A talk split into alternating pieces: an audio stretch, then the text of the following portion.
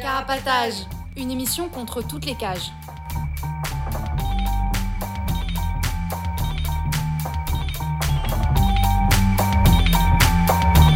Carapatage, c'est une émission contre les prisons, la répression et le contrôle. À travers l'actualité de l'enfermement, mais aussi son histoire. En racontant les luttes à l'intérieur et à l'extérieur, en échangeant ce qu'on a vu, lu et entendu.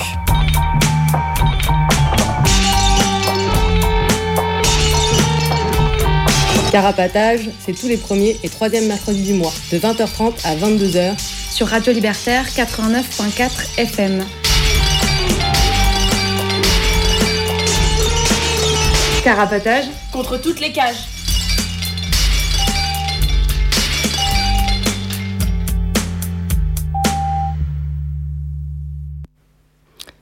Salut, vous êtes bien dans Carapatage, l'émission contre toutes les cages, qui a lieu tous les premiers et troisièmes mercredis du mois, de 20h30 à 22h30 sur 89.4 FM.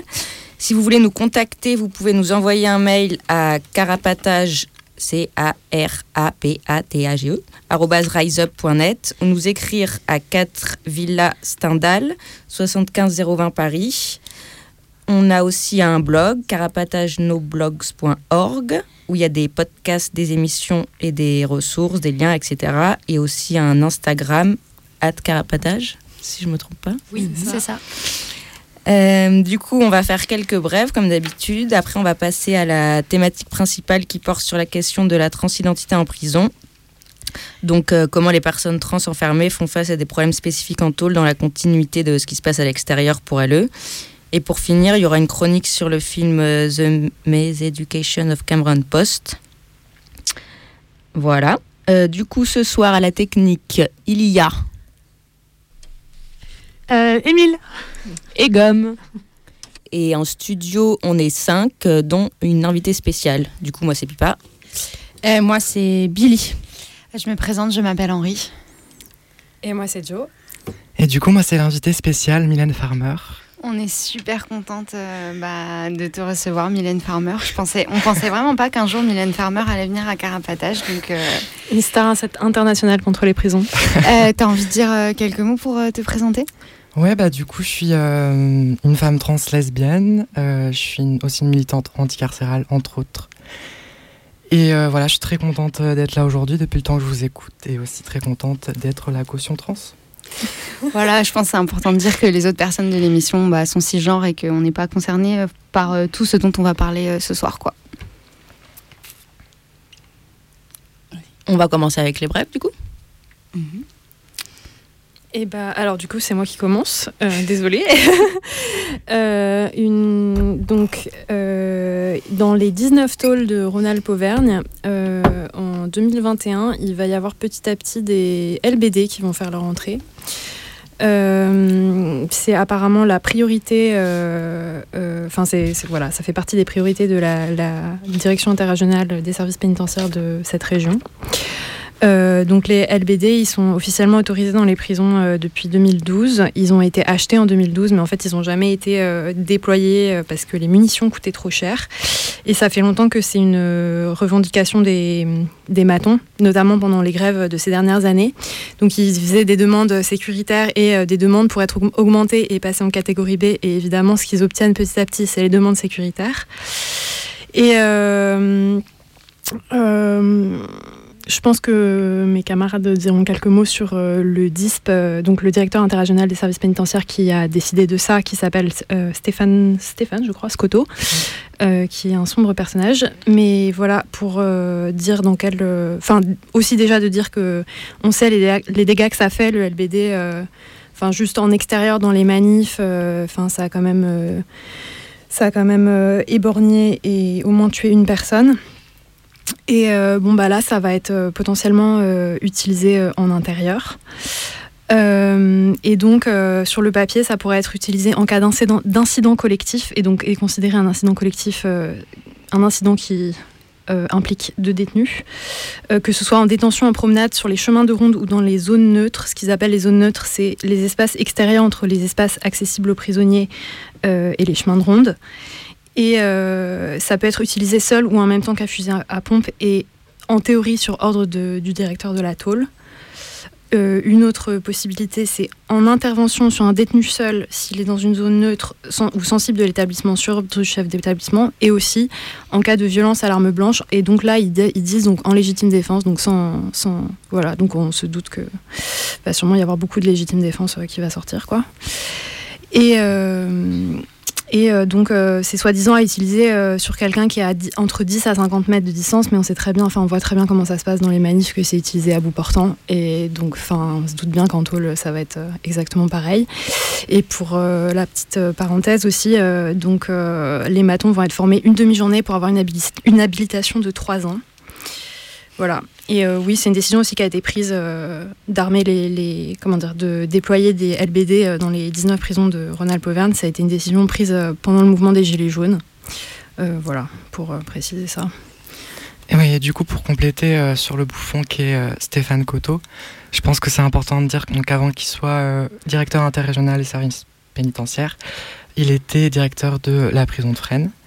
dans lequel il avait une sale réputation de multiplier euh, à foison les fouilles à nu, euh, à un tel point qu'elles étaient quasiment systématiques. Il faut savoir qu'en moyenne, euh, les fouilles à nu en général, c'est 30% avant, enfin 30% en sortie de parloir ou avant le parloir. Et là, donc il est monté jusqu'à 80% si je dis pas de bêtises. Euh, et, donc voilà, ça a pas mal fait de bruit, ça a pas mal été médiatisé, notamment il y a le défenseur des droits qui s'en est saisi, qui a dénoncé euh, ces agissements, en sachant qu'il y a aussi plusieurs euh, décisions de justice qui disaient qu'il fallait qu'il arrête d'avoir à ce point recours aux fouilles à nu, et qu'il a décidé de jamais les mettre en application. Et donc le, défenseur des droits a demandé une sanction disciplinaire euh, à l'encontre de ce bouffon, qui a par la suite euh, en fait finalement été promu directeur euh, interrégional des services pénitentiaires. Donc d'abord dans la région Occitanie, après dans la région Est, si je dis pas de bêtises, je crois qu'il a fait un petit tour. Et là finalement là dans la région Rhône-Alpes-Auvergne.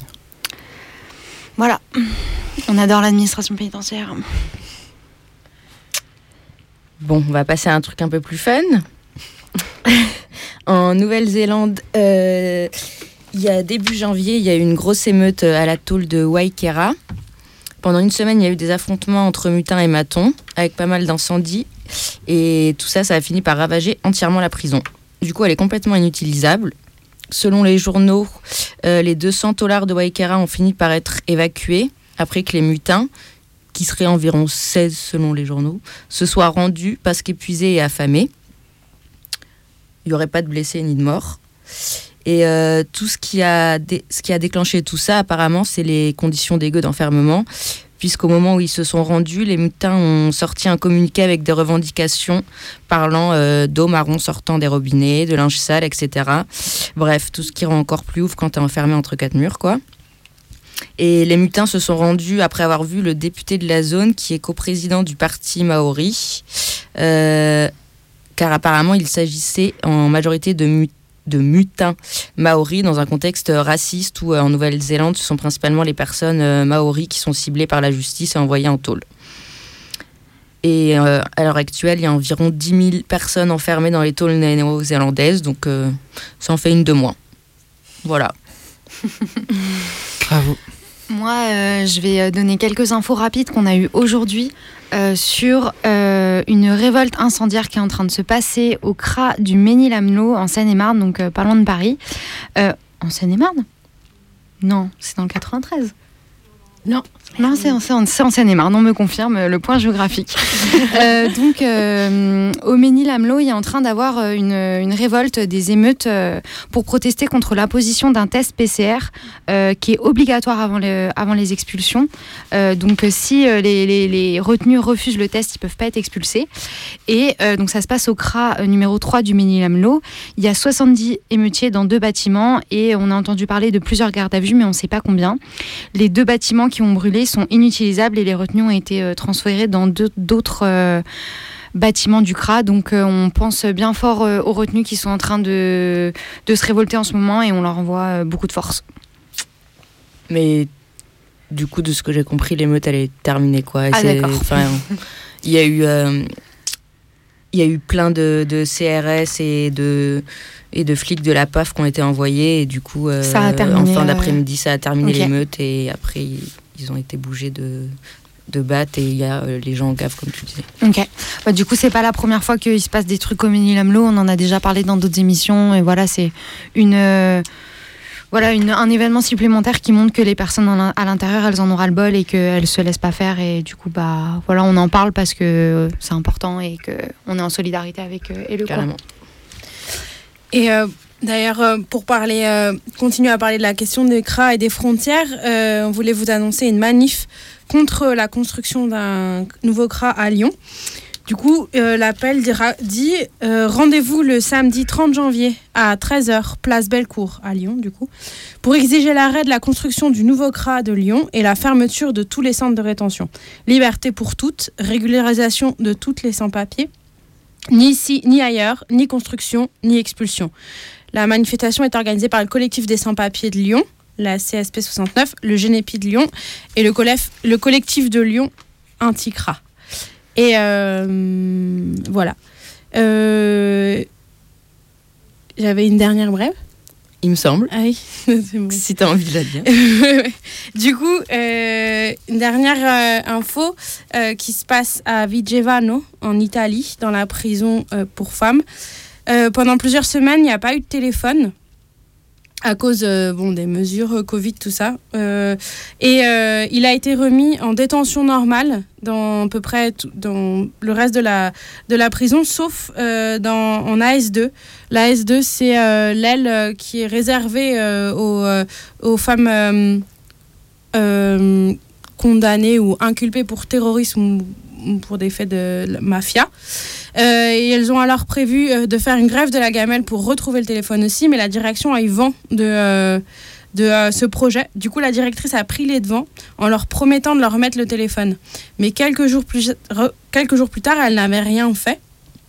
Du coup, les détenus de la S ont tapé sur les portes pendant. ils ont fait une. En Italien, on appelle ça une battitura. Et euh, du coup, deux fois dans la journée, elles ont tapé pendant 45 minutes sans s'arrêter pour protester contre ça. Et ensuite, elles ont, après le- leur promenade, elles ont refusé de réintégrer leur, leur cellule. Et du coup, euh, suite à ce mouvement, euh, le lendemain, la directrice leur a remis le téléphone. Du coup, bravo à elle et courage, parce que c'est. bah, courage à toutes les détenues, mais l'AS, c'est particulièrement. c'est une forme de. D'isole. Enfin, de- d'enfermement. Le euh, de haute sécurité. Ouais, de haute sécurité. On va passer à une pause musicale avec euh, la chanson Justice pour Duna de Marlène Ducasse.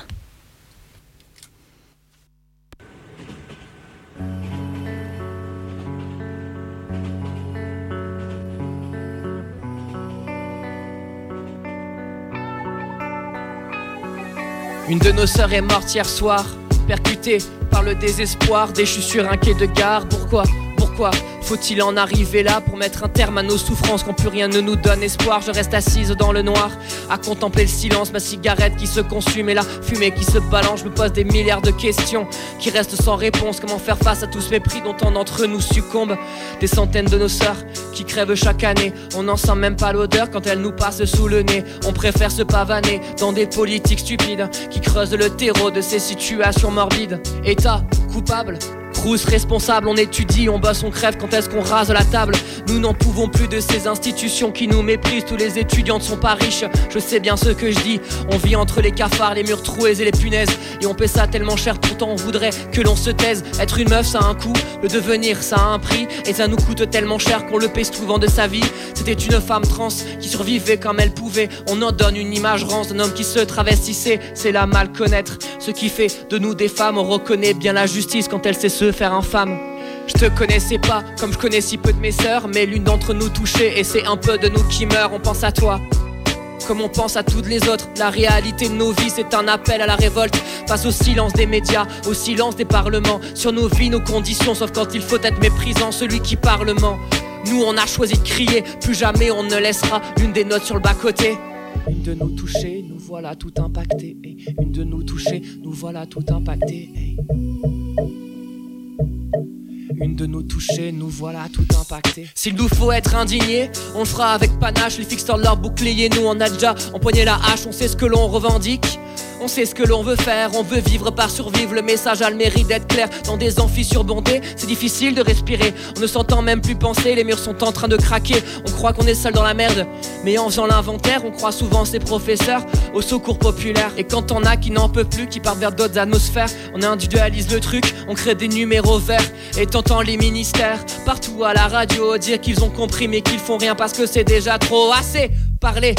Maintenant faut qu'on agisse, on connaît les responsables, on sait pour qui rendre justice, qu'on se rencontre et qu'on s'aborde, et qu'on s'aborde le vieil ordre du cimetière libéral. Les plus beaux chants s'écrivent dehors. Mais ce soir, je reste assise dans le noir à contempler le silence, pas de cigarette qui se consume et la fumée qui se balance. Nous on est là, on s'organise. Bientôt la délivrance, le refus de laisser couler, c'est un début de résistance. Des souvenirs rasoirs sur les bras, les yeux creusés par l'insomnie. Mon histoire est dérisoire, mais elle se rattache à toutes ces vies pour lesquelles j'ai décidé de me battre pour toujours et à jamais. On demande pas la lune, mais juste paix et liberté. Je te connaissais pas comme je connais si peu de mes sœurs, mais l'une d'entre nous touchée, c'est un peu de nous qui meurt. On pense à toi. Comme on pense à toutes les autres, la réalité de nos vies, c'est un appel à la révolte face au silence des médias, au silence des parlements, sur nos vies, nos conditions, sauf quand il faut être méprisant celui qui parlement. Nous on a choisi de crier, plus jamais on ne laissera l'une des notes sur le bas-côté. Mais s'ils veulent la guerre, si ces connards veulent la guerre, ceux qui nous regardent crever jubilant, ces enfoirés auront la guerre, on s'y prépare, rien à y perdre. Vu comment l'État nous tue, pas une de moins, c'est acquis que nos regards ne s'éteignent plus, nous brillons de nos ténèbres, nous brûlons de vos basses lanternes. Suffit un peu qu'on s'énerve et tout de suite on nous enferme dans des carcans illimités où la suite est dégueulasse. Si on veut changer le réel, faut bien que quelque chose se passe.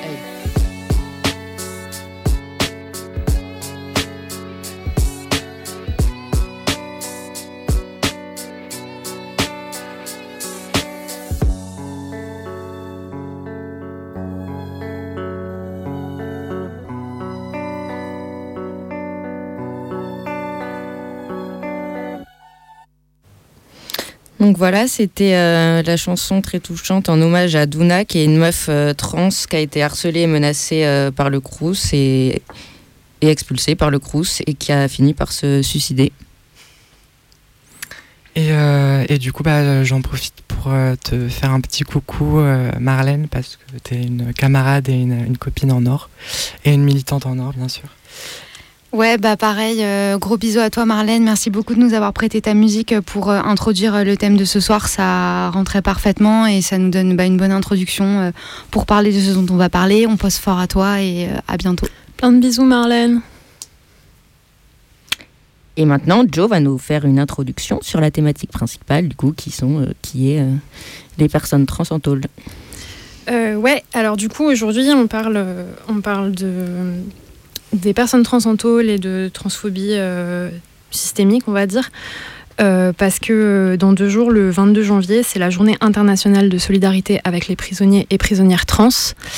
Et c'est une journée qui existe depuis 2016 et qui a été appelée par un mec trans qui s'appelle Marius Mason et qui est un, qui, est, un prisonnier euh, qui a été qui à l'époque était incarcéré euh, dans une prison fédérale au Texas. Je ne sais pas si c'est toujours le cas.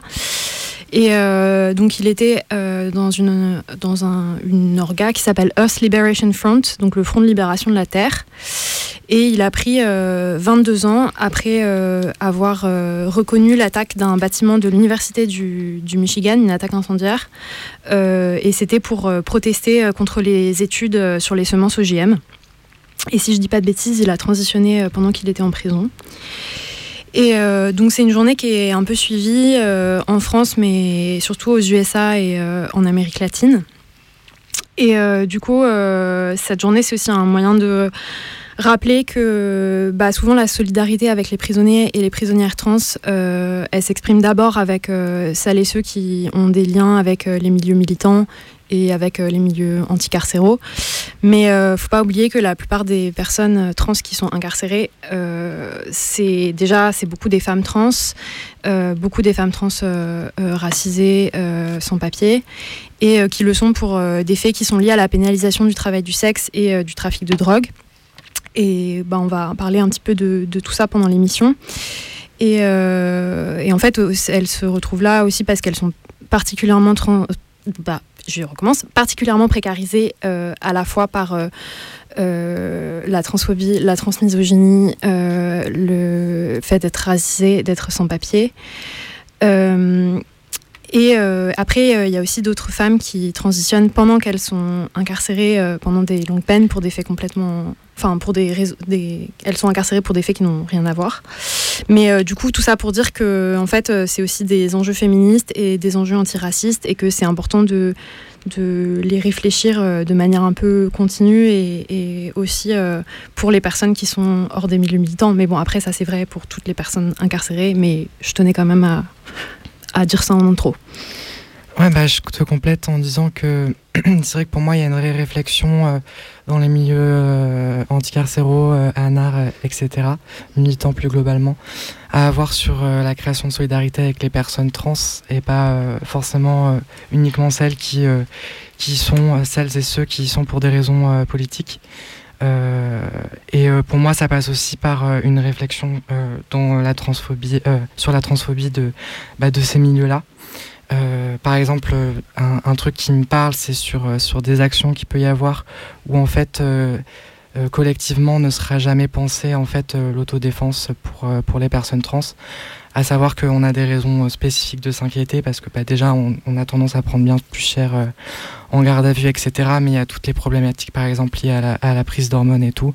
Et qu'en fait ça repose, enfin ça repose à chaque fois sur les personnes trans et c'est le genre de choses où en fait nos, milieux gagneraient à, y réfléchir collectivement, à prendre ça en charge collectivement pour, euh, enfin, pour euh, et de manière générale à, réfléchir à tout ce qui pourrait exclure en fait euh, les personnes trans. Peut-être euh, pour euh, spécifier, puis après on passe euh, à, ce dont on. au reste. mettons que, genre, si toi demain t'es arrêté et que tu vas en gave, ben t'as ton ordonnance avec tes hormones dessus et du coup il y a ton nom et ça pose la question de ben, comment tu donnes ton identité, comment tu la donnes pas, ben, elle se pose différemment pour toi comme pour d'autres personnes trans, quoi.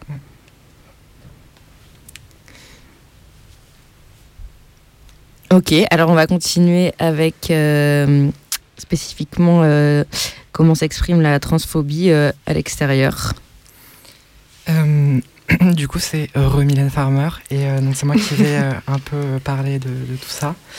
et je vais notamment commencer par aborder la psychiatrisation des trans. si je veux en parler, c'est tout d'abord parce que ça fait partie dans l'histoire des luttes trans des revendications un peu qu'on retrouve euh, et encore, euh, historiquement et, toujours aujourd'hui, donc qui sont la dépathologisation et la dépsychiatrisation des trans. Très brièvement pour définir un peu, enfin la pathologisation, ça va plus être le fait de considérer, le fait d'être, enfin de, mettre un diagnostic psy sur le fait d'être trans. que, que, ce soit transsexualisme ou que ce soit dysphorie de genre ou etc. Et euh, la, psychiatrisation, ça va plus être le fait que euh, pour avancer dans notre transition, euh, on soit forcé d'être confronté à l'institution psychiatrique qui, qui du coup va nous, par des avis attestant qu'on est bien trans ou, ou ce genre de, de, choses, en tout cas c'est comme ça que ça se passe aujourd'hui. enfin, sans ces avis-là, on ne pourra pas avancer dans, dans notre transition. Euh, et du coup, si je voulais aussi parler de tout ça, euh, c'est parce que ça, me, ça nous permet aussi de parler comment la transphobie, c'est pas genre juste des actes isolés, euh, c'est pas des violences individuelles, euh, mais en fait, là, on parle de de, de, de, transphobie finalement institutionnalisée. Donc là, à travers l'exemple de l'institution psychiatrique, plus globalement l'institution médicale. Mais du coup, ça montre bien que voilà, on parle d'un système, donc que la transphobie fait système, euh, et ce que certains et certaines trans appellent d'ailleurs le cissexisme? Du coup, pour revenir un peu sur euh, l'histoire euh, de la psychiatrisation des trans, donc elle va commencer notamment à partir de la première moitié du. Est-ce que tu veux expliquer plus spécifiquement c'est quoi le cissexisme du coup? Bah, Du coup, il y a plusieurs manières de le définir. ce qu'il faut savoir, c'est qu'en fait, les trans, on a peu d'espace euh, dans les universités, dans, même sociaux, etc., dans lesquels on peut se rencontrer, échanger politiquement sur, euh, sur ce qu'on pense de c'est quoi être trans, c'est quoi le, enfin, comment, comment s'articule, comment fonctionne le sexisme, par exemple. Et, du coup, voilà, c'est pour ça qu'il y a un peu des, des différentes manières de le définir. Mais la manière dont moi je le conçois, en tout cas, c'est bah, justement la transphobie, mais institutionnalisée et, systémique. Euh, et, du coup qui va être présente dans toutes les institutions. Donc ça j'en parlerai un peu plus tard, mais d'autres institutions comme euh, la famille, euh, l'école, le travail, etc.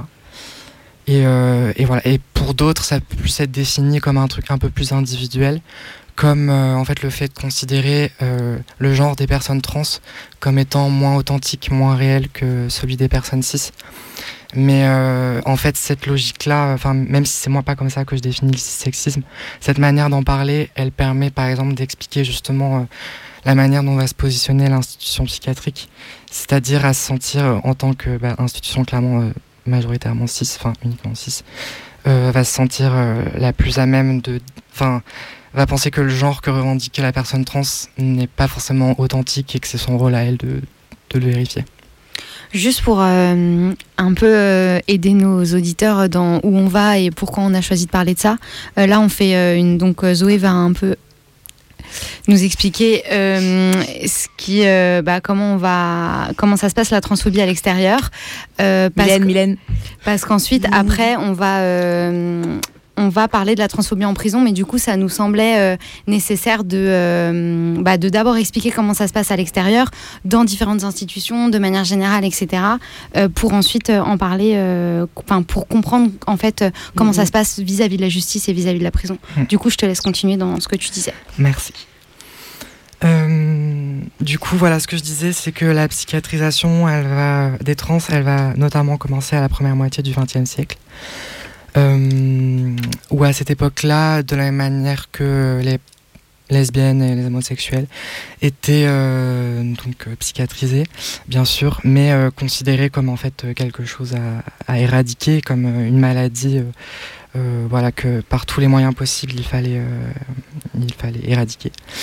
elle était par ailleurs donc le fait d'être trans était considéré comme, d'ailleurs c'était pas forcément les mots employés à l'époque, mais quand on regarde la manière dont les personnes en parlaient, euh, c'est-à-dire euh, euh, par exemple une personne qui disait vouloir s'habiller comme une femme et vivre comme une femme, c'était plutôt les mots qui étaient employés. et bah du coup pour ce, genre de personnes, du coup c'était l'internement en hôpital psychiatrique qui était de rigueur. J'ai réussi à trouver un, un, bilan d'autopsie euh, d'une du coup d'une femme trans euh, qui a été internée pendant pendant six ans euh, à partir de ses 19 ans et qui est morte à la fin de nombreuses mesures prises par les psys dans l'hôpital psychiatrique. Et du coup, si je regarde, excusez-moi. Si, donc si je résume un peu, d'ailleurs, on a oublié d'en parler, mais bien sûr, pour les personnes trans qui nous écouteraient, euh, on va parler de choses qui peuvent être assez violentes. Donc, euh, si vous n'êtes pas prêt à écouter ça tout de suite, euh, vous pourrez écouter notre émission en podcast. Il n'y a aucun souci. Peut-être qu'on fait, du coup, qu'on dit un peu les choses violentes dont on va parler tout au long de l'émission ou... oui. Bah, du coup, pendant cette émission, comme on l'a préparé, on va parler de choses pas du tout marrantes, à savoir de violences médicales et psychiatriques, euh, voilà, mais aussi euh, on risque de parler de viol et de suicide et d'agression sexuelle de manière plus générale. Et voilà. Euh, du coup, pour reprendre sur le résumé de ce compte rendu d'autopsie sur lequel j'étais tombé, donc 80 comas forcés associés à des électrochocs, lobotomie, une quarantaine de comas, euh, une dizaine de séances d'électrochocs prolongées. Et en sachant que du coup cette personne est morte à la fin d'une de euh, dernières séances euh, d'électrochoc. voilà un peu le passé pas du tout glorieux de notre institution psychiatrique à l'égard des trans. Et, et, bien sûr, du coup, ce genre de pratique n'est plus du tout à l'œuvre aujourd'hui. Euh, en fait, donc elle a plutôt cessé dans les années 50 euh, sur une bonne dose euh, sous couvert de, bon humanisme. Et voilà, on va cesser ces pratiques barbares. Du coup, on, on, constate un peu un changement de l'approche des soi-disant experts psy. qui va notamment commencer à opérer finalement dans les années 70, à partir des années 70 et plus tard. Où justement, comme je disais un peu tout à l'heure, l'institution psychiatrique va un peu se porter garante de qui est bien trans ou pas, voilà, en, disant que seule elle est à même de de, dire si les personnes sont trans et c'est seulement euh, après cette validation que la personne va pouvoir euh, accéder euh, à des hormones, à des opérations, tout ça. Du coup, voilà, il n'y avait pas du tout assez à l'époque, il n'y avait pas du tout assez d'équipes pour accompagner tous les trans. Donc il y avait une énorme sélection. Je crois que j'avais vu un chiffre de genre 80 personnes, de personnes trans qui ne pouvaient pas transitionner. et du coup, cette sélection, bien sûr, elle s'effectuait sur des critères euh, bah, des psychiatres absolument misogynes, homophobes et lesbophobes. Typiquement, une femme trans euh, lesbienne ne pouvait pas euh, transitionner.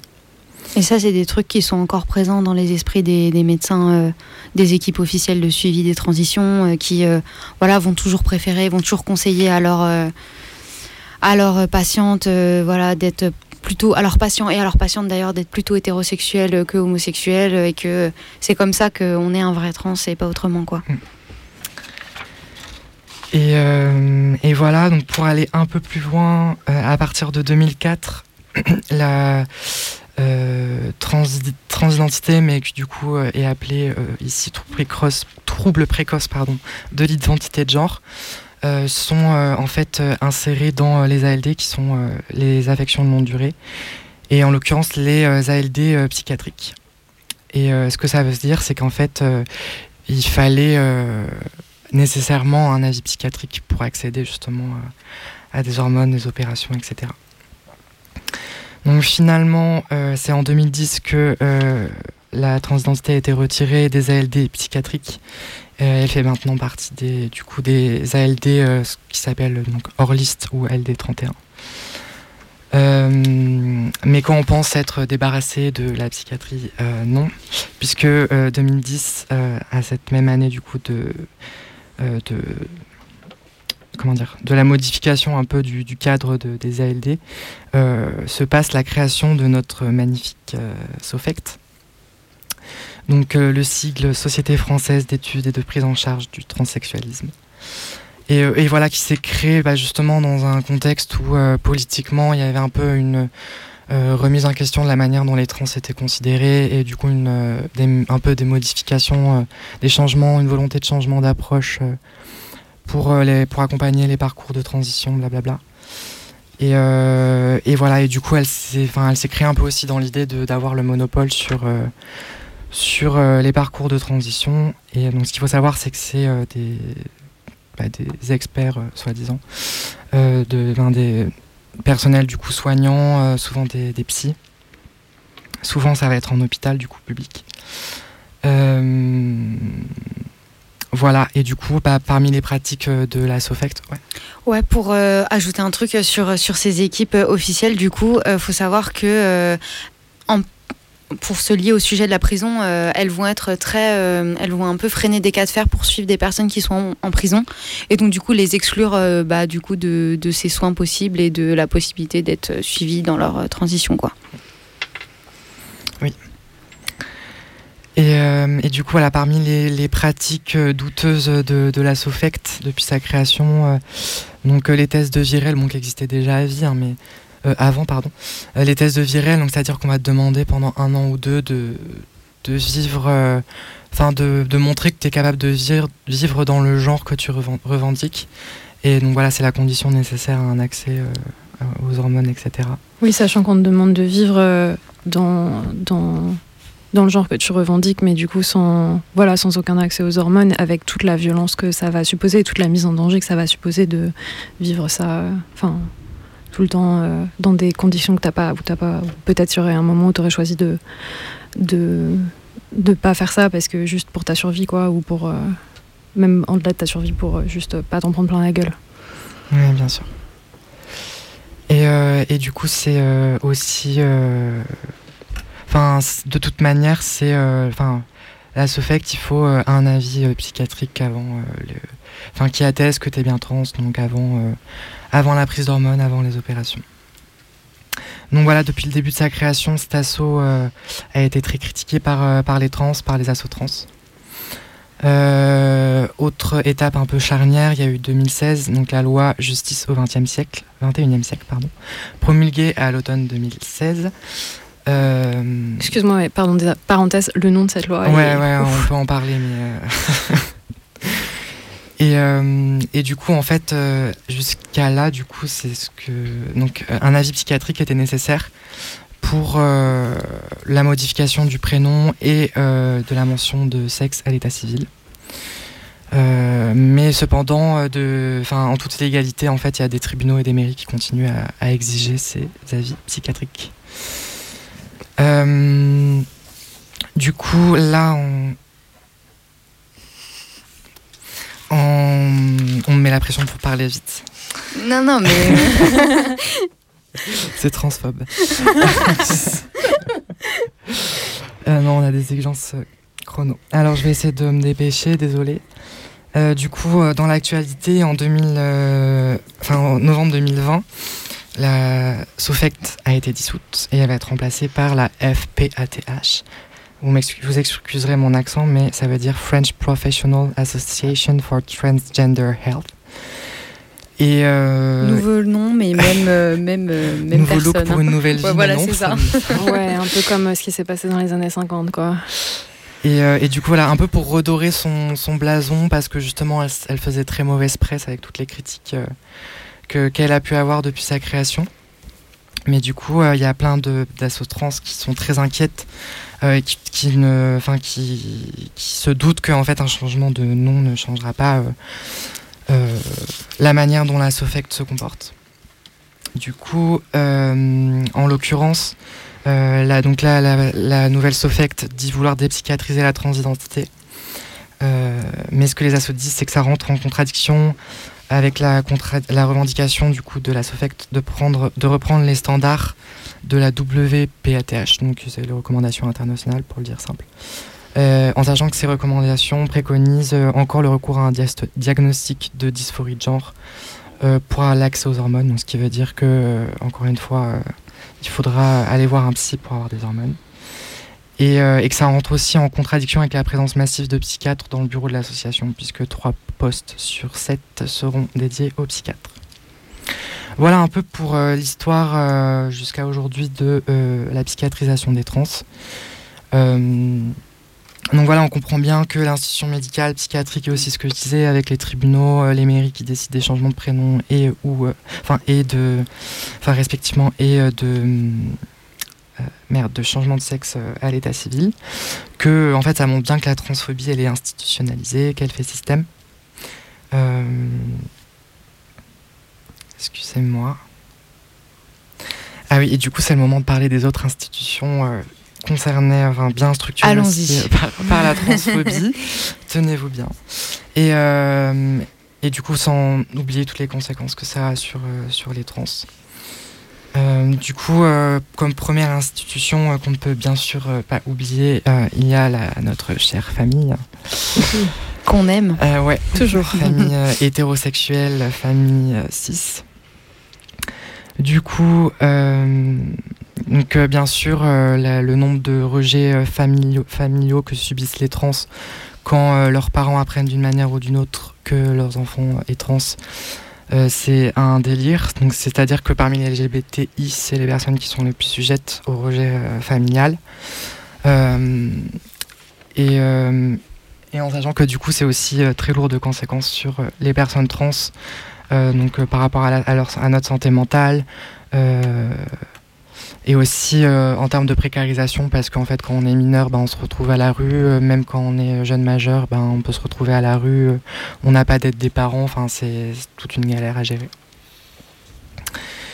en notre institution à mentionner il y a l'école plus, plus globalement le, le lycée l'enseignement voilà donc euh, voilà, il y a énormément de personnes trans qui subissent euh, des, violences. Donc pour celles qui transitionnent euh, avant, enfin, avant de quitter ces institutions. Bah, notamment, il y a une lycéenne trans qui s'est mm. suicidée. donc c'était en décembre ouais. à Lille.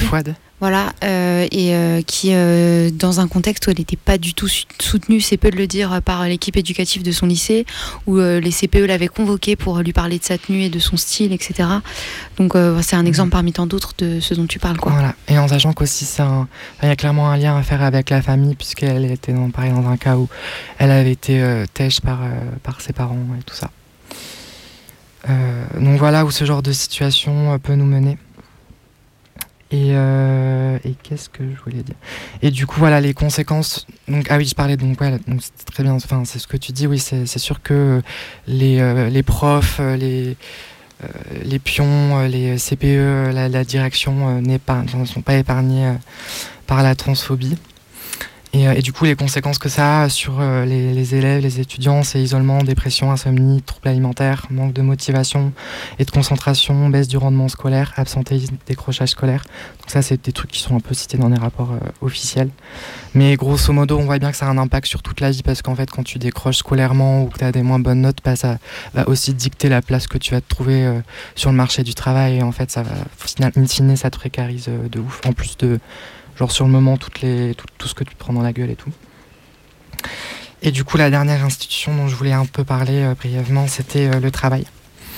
Donc à savoir que là, pour le coup, euh, quasiment toutes les personnes trans, y subissent sur leur lieu de travail des, violences transphobes qui vont du harcèlement aux insultes, en passant par les agressions physiques et sexuelles.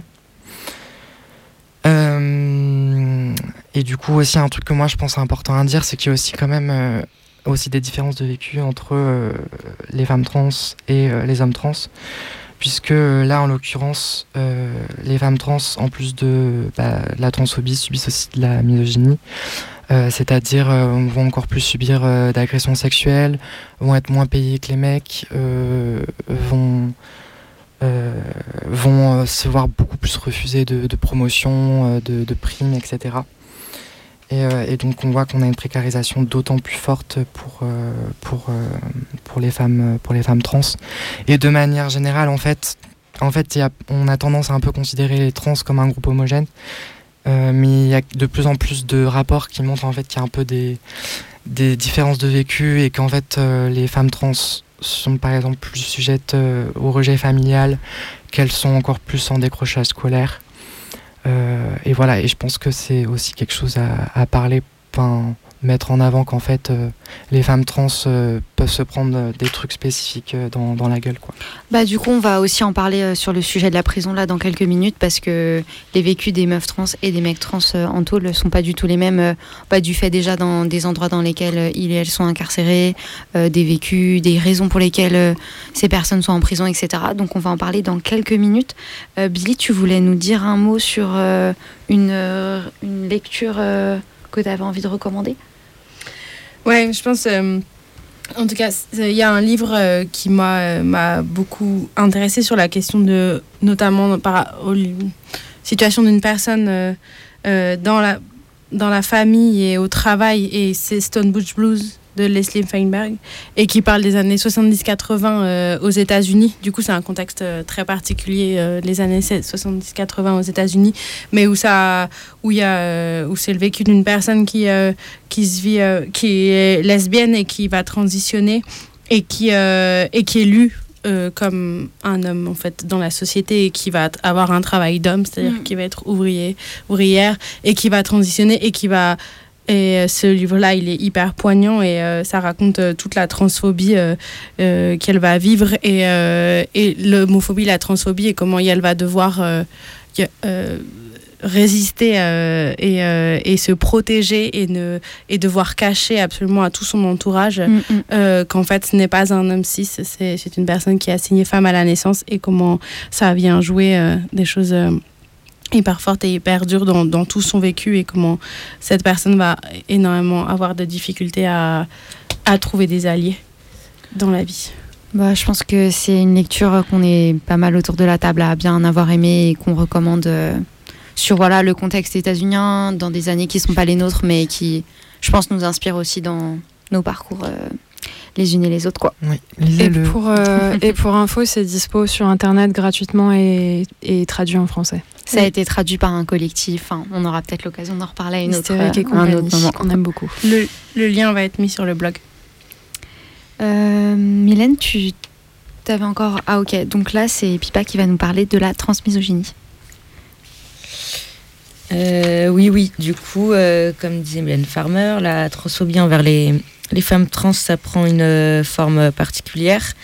ce qu'on appelle la transmisogynie, c'est-à-dire de manière grossière, le fait que la transphobie envers les femmes s'additionne à la misogynie, donc le fait de considérer que les femmes sont inférieures aux hommes. Cette notion, elle a été théorisée de manière plus fine que ce que je dis là par euh, Julia Serrano, qui est une femme trans, dans son texte euh, Manifeste d'une femme trans, où elle évoque euh, d'autres notions intéressantes comme le cissexisme ou encore le sexisme oppositionnel et le sexisme traditionnel, dont je ne parlerai pas ici. Et euh, elle y explique comment les femmes trans s'en prennent particulièrement plein la gueule, que ce soit par les médias qui, euh, par exemple, euh, hyper féminisent et hyper sexualisent les histoires de femmes trans en les faisant passer pour frivoles, mais aussi qu'elles s'en prennent plein la gueule par certaines féministes lesbiennes et gay mainstream qui considèrent que les femmes trans sont des mecs cis privilégiés qui envahissent des espaces de personnes opprimées dont les meufs trans ne feraient pas partie ou encore euh, comment elles s'en prennent plein la gueule par les hommes de manière générale, parce que les meufs trans euh, remettent en cause euh, leur masculinité à eux en, tant que mecs. Du coup, bah, ça peut rappeler notamment comment dans le monde dans lequel on vit, les lesbiennes sont hyper sexualisées par le regard masculin et donc soi-disant plus acceptées, alors que les mecs gays vont se prendre de l'homophobie parfois plus hardcore parce qu'ils remettent en cause le patriarcat basé notamment sur la domination hétéro des mecs cis sur les meufs cis, quoi. Et juste pour terminer, bah, du coup, cette notion de transmisogynie, me semble importante à soulever, parce qu'elle montre bien l'imbrication de plusieurs niveaux d'oppression. Euh, cependant, euh, le, le, texte en question dont je parle, euh, de Julia Serrano, à certains endroits me, me parle pas parce que l'autrice semble réformiste concernant le catholicisme et la démocratie, alors que je, personnellement, je souhaite plutôt détruire les deux. Voilà. En tout cas, euh, moi, si je peux te compléter, euh, ce que j'ai à dire sur. Euh, en fait, Manifeste d'une femme trans, c'est le nom d'un article, mais qui est aussi le nom du livre édité, qui, qui est en fait un recueil de textes que Julia Serrano a écrit sur son blog, qui a été traduit et du coup publié. Et en fait, euh, moi, je, recherchais désespérément un livre écrit par une meuf trans. Euh, en plus, elle est lesbienne, donc, enfin voilà. Et en fait, ça n'existe pas parce que, genre, jusqu'à une maison d'édition, euh, enfin, souhaite nous, nous, nous, offrir un espace pour pour nous exprimer tout ça. Et, et du coup, moi, il m'a beaucoup marqué. Je suis pas d'accord avec tout, mais comme le dit d'ailleurs la traductrice dans l'introduction, ce, ce, livre a vraiment euh, le, le, mérite de, de, poser plein de questions en fait, euh, ne serait-ce que sur la manière justement sur euh, en fait la Enfin, cette volonté en fait de, de, parler transmisogynie et de montrer qu'il y a des spécificités dans les vécus des, des femmes trans. et en même temps, des fois, elle parle de, de transphobie de manière générale. Enfin voilà, elle va parler de, de, représentation des femmes trans dans les médias et comment on est vu soit comme euh, des, euh, des meufs euh, transpathétiques qui arriveront jamais à, transitionner, à passer pour, des femmes, enfin voilà, qui au fond nous sommes juste des hommes désespérément en quête de féminité, soit, soit on est des femmes trans, comment dire, manipulatrices qui vont euh, vouloir en fait euh, enfin séductrices qui vont vouloir euh, voilà choper des choper des hommes sans, leur dire qu'elles sont trans ou, je ne sais quoi. Et bref elle, elle, en fait elle parle de enfin elle dit aussi que ça a des conséquences sur la manière dont on nous perçoit dans la société la manière dont on se comporte avec nous et tout. Bref elle parle de plein de choses et certes je suis peut-être pas d'accord avec tout mais c'est le, enfin, le livre qu'il faut lire si on s'intéresse à ces questions là tu avais envie d'ajouter quelques mots sur euh, les parcours euh, des meufs trans, en particulier celles qui potentiellement vont en tôle, sur euh, la criminalisation du travail du sexe, etc. Ouais, bah du coup. Juste, moi j'ai l'impression que peut-être pour certaines personnes qui connaissent absolument pas le sujet, peut-être que le terme parcours de transition n'est pas absolument clair pour les auditeurs auditrices. Bah les parcours de transition, c'est pas quelque chose genre tout, le monde n'a pas le même parcours, toutes les personnes trans n'ont pas le même parcours. Mais l'idée c'est que en fait, une personne va plus ou moins fixer, fixer, fixer des objectifs. Déjà dans la transition sociale, par exemple, transitionner dans sa famille, transitionner dans son cercle amical, dans son lieu de travail, dans ses espaces militants. après, potentiellement, la personne va aussi vouloir recourir à des hormones, des chirurgies, etc. Et du coup, le parcours transition, en fait, c'est l'ensemble des processus qui, euh, que la personne souhaite euh, entamer pour euh, transitionner, en fait. Merci. Il y a pas de quoi. Et du coup, en effet, je voulais parler du travail du sexe. Non loin de moi l'idée d'assimiler toutes les personnes trans, notamment les femmes trans, au travail du sexe, puisque c'est ce que pas mal de personnes ont tendance à faire et qui est clairement transphobe mais plus dans l'idée de justement en fait quand juste avant on vient de dire que euh, tout est fait pour précariser les personnes trans et euh, encore plus les femmes trans euh, et que justement dans une société patriarcale où en fait quand t'as pas de thunes t'as pas beaucoup de choses de valeur que tu peux vendre à part ton corps et ben, ce qui explique qu'il y a beaucoup de femmes trans qui, seront, qui se retrouvent à avoir recours au travail du sexe. Au travail du sexe, par pardon. Du coup, il y a une surreprésentation d'entre nous parmi les travailleurs du sexe.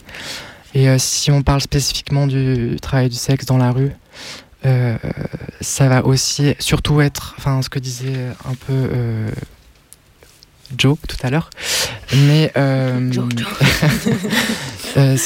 merde tu disais quoi? Que, que Ouais, c'était une piètre impression. non, mais tu disais que, que c'était aussi surtout des. Enfin, très souvent des meufs euh, euh, étrangères, euh, en tout cas racisées. Et que du coup, ça, ça a ajouté d'autres facteurs qui expliquaient la précarisation de ces femmes-là et qui expliquent qu'elles se retrouvent à avoir recours au travail du sexe. Voilà, et si d'ailleurs vous êtes abolitionniste de la prostitution, ce n'est plus la peine d'écouter cette émission. Bye bye.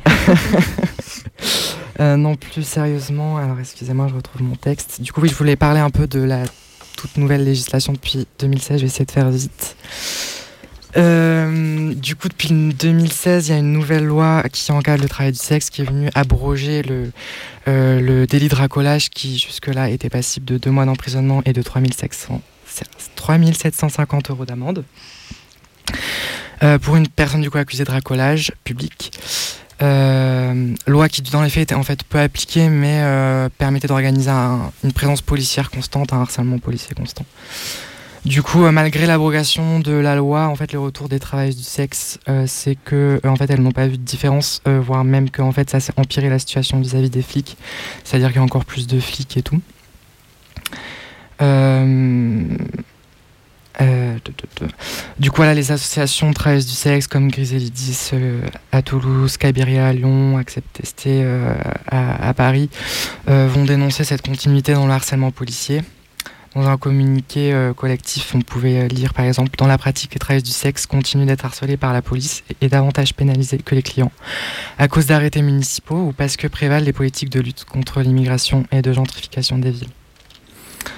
Euh, qui plus est, euh, il y a la, ce dont parlait Joe tout à l'heure, euh, la loi sur le proxénétisme, qui en fait permet de criminaliser certaines formes de solidarité entre les travailleuses du sexe. dans un rapport de l'association Griselidis, on peut par exemple lire Le simple fait d'aller chercher une copine à l'arrivée d'un bus, de lui réserver une chambre d'hôtel, de lui favoriser une place afin de lui transmettre les bases nécessaires à une pratique sécure, apprentissage de la langue, code pour sélectionner les clients, se garder le sac mutuellement, etc. Euh, euh, donc tout ça, ça justifie parfois, sur, même sur simple écoute téléphonique, la garde à vue et la détention en préventive de la personne prostituée. Et ça, euh, bah, on en parle, ça, ça paraît peut-être éloigné du sujet de la prison, mais en fait, ça l'est pas du tout. Parce que il euh, y a des meufs qui se retrouvent, euh, des meufs trans qui se retrouvent en tôle pour ces raisons-là que tu viens de mm. citer, en fait, que ce soit pour la criminalisation du travail du sexe en tant que tel, mais aussi pour avoir aidé d'autres copines et camarades qui sont aussi travailleuses du sexe.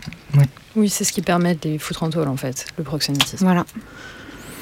Et du coup, cette loi euh, elle, est venue pénaliser les clients, alors qu'avant, comme je disais, c'était euh, les travailleuses du sexe qui étaient pénalisées. Donc 2500 euros d'amende. Euh, donc la conséquence directe de tout ça, c'est qu'il y a eu une baisse de clients, mais en fait, pas du tout une baisse du nombre de travailleuses du sexe. Du coup, il y a moins de clients. Et comme c'est les clients qui prennent les risques légaux, en fait, le joueur, le rapport de force, il joue plus en leur faveur pour imposer des pratiques qui leur conviennent. Euh, mais comme, comme, en fait, ils savent que les travailleuses du sexe, elles peuvent moins se permettre maintenant de refuser une passe. ils arrivent à imposer des trucs comme des rapports sexuels sans préservatif, donc ce qui, bien sûr, directement a, a engendré une augmentation d'infections au VIH, hépatite, plus généralement aux IST. Euh, une autre chose, c'est euh, donc euh, le fait d'imposer les rapports sexuels dans des lieux toujours plus isolés. Et ce qui s'est traduit en fait par une hausse des agressions, donc les vols, les agressions sexuelles, ou en mode les clients partent sans payer, ou autres violences physiques, etc. Et un, troisième, un troisième truc qu'ils arrivent à imposer, c'est la baisse des tarifs. Donc tout ça pour dire que en fait cette loi, elle a pas du tout euh, profiter au travail du sexe, alors qu'en plus, elle avait été votée euh, au nom de la protection des femmes. Donc, gros foutage de gueule. Et en plus, comme je disais tout à l'heure, bah, en fait, la décriminalisation du travail du sexe, elle est contournée par euh, les villes qui mettent en place des arrêtés municipaux. Donc, je voulais en donner plusieurs exemples. dans l'Ain et l'Isère, plusieurs municipalités ont mis en place des arrêtés municipaux anti-camionnettes euh, qui sont directement euh, là pour pénaliser les meufs qui travaillent dans des camionnettes. Euh, le même arrêté sévit à Lyon, à la Madeleine, donc à côté de Lyon. Il y a un arrêté, tenez-vous, contre les tenues indécentes. Oh à Albi et Toulouse, c'est du coup beaucoup. Oui, c'est ça. C'est des noms beaucoup plus. Enfin, on, comprend que c'est beaucoup plus ciblé sur les travailleurs du sexe, puisqu'il s'appelle les arrêtés troubles prostitution. Euh, donc ce que je peux se dire tout, sur ça, c'est que en fait ces arrêtés municipaux, ils, organisent le harcèlement policier, ils permettent des contrôles d'identité euh, quotidiens parce qu'en plus bah, les meufs comme c'est, enfin comme elles sont étrangères souvent, bah, les flics qui servent de ça. D'ailleurs, en plus ils profitent de la loi de pénalisation des clients en mode euh, c'est soit euh, enfin chantage à l'expulsion, donc soit on vous expulse, soit vous nous donnez le nom de vos clients. Hmm. Euh, et bien sûr, bien sûr euh, du coup, qui mettent des amendes à répétition. Normalement, c'est une amende par jour, mais par exemple, ils profitent du fait qu'elle travaille la nuit pour en mettre une avant minuit et une après minuit. Donc voilà, les flics se, se marrent bien. Et euh, ça, je vais pas en parler. Enfin, on n'a pas trop le temps. Je suis désolé. Et du coup, ce que je peux dire finalement sur cette, ce, finalement sur un exemple à Toulouse, c'est que cet arrêté municipal, il a été étendu deux fois par le maire et qu'en fait c'est parce que à chaque fois euh, il y a les proprios parce que du coup en fait les meufs elles ont le choix soit de rester dans l'arrêté municipal et de se prendre des, amendes à l'appel soit de bouger un peu plus loin des centres-villes mais du coup ce qui les expose à plus de violence et en fait le problème c'est que comme elles vont dans de nouveaux quartiers bah en fait les proprios euh, bourgeois se plaignent euh, directement à la, police en plus hmm la mairie euh, de droite, quand elle arrive au pouvoir, elle a mis un, dispositif qui permet euh, aux riverains d'appeler directement les flics pour se plaindre. Ce qui fait qu'en fait, chaque année, la police a une carte des plaintes de, euh, des quartiers dans lesquels il y a plus de plaintes par rapport au travail du sexe et qu'à chaque fois, du coup, ça permet de justifier l'élargissement des zones dans lesquelles sévissent ces arrêts municipaux, arrêtés municipaux. Voilà, donc précarisation, plus d'agression, plus de violence, plus de flics. Il n'y a vraiment rien qui va dans cette loi et euh, du coup qui touche de plein fouet les travailleuses du sexe et euh, y compris celles d'entre elles qui sont trans.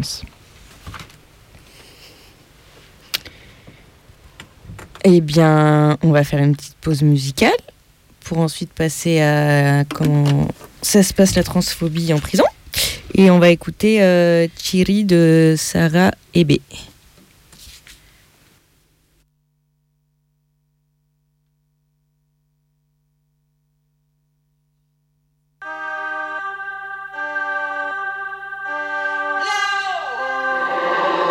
no sé qué pasa, Chiri del Hay mucha mierda, sobrevalua. Pusines libre, gente encerrada. Se escuchan helicópteros sobrevolar. Es de esas personas que marcan, que ofrecen dignidad en la cuadra. Organiza y arma la banda. Tira frases, son todas buenas. Ahora que está todo en silencio las estrellas se escuchan.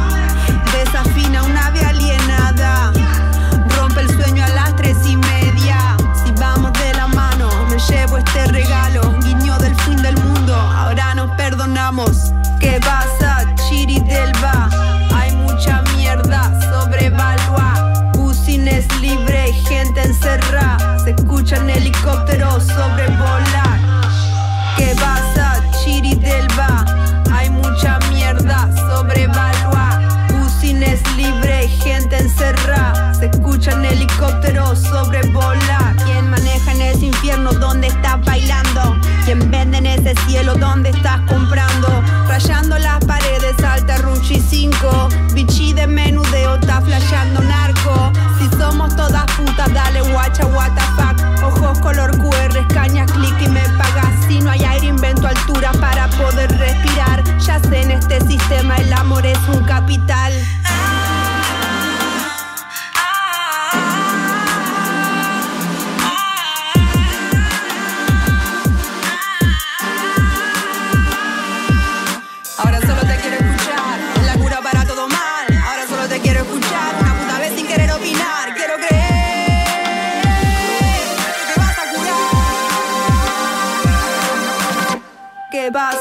Chiri Delva? Hay mucha mierda sobrevalua. Busin es libre, gente encerrada. Se escuchan helicópteros sobrevolar. ¿Qué pasa, Chiri Delva? Hay mucha mierda sobrevalua. Busin es libre, gente encerrada. Se escuchan helicópteros sobrevolar. Saca la placa, conche tu de tacho y arma reglamentaria. Parando a las trabas, auténticas gangsters.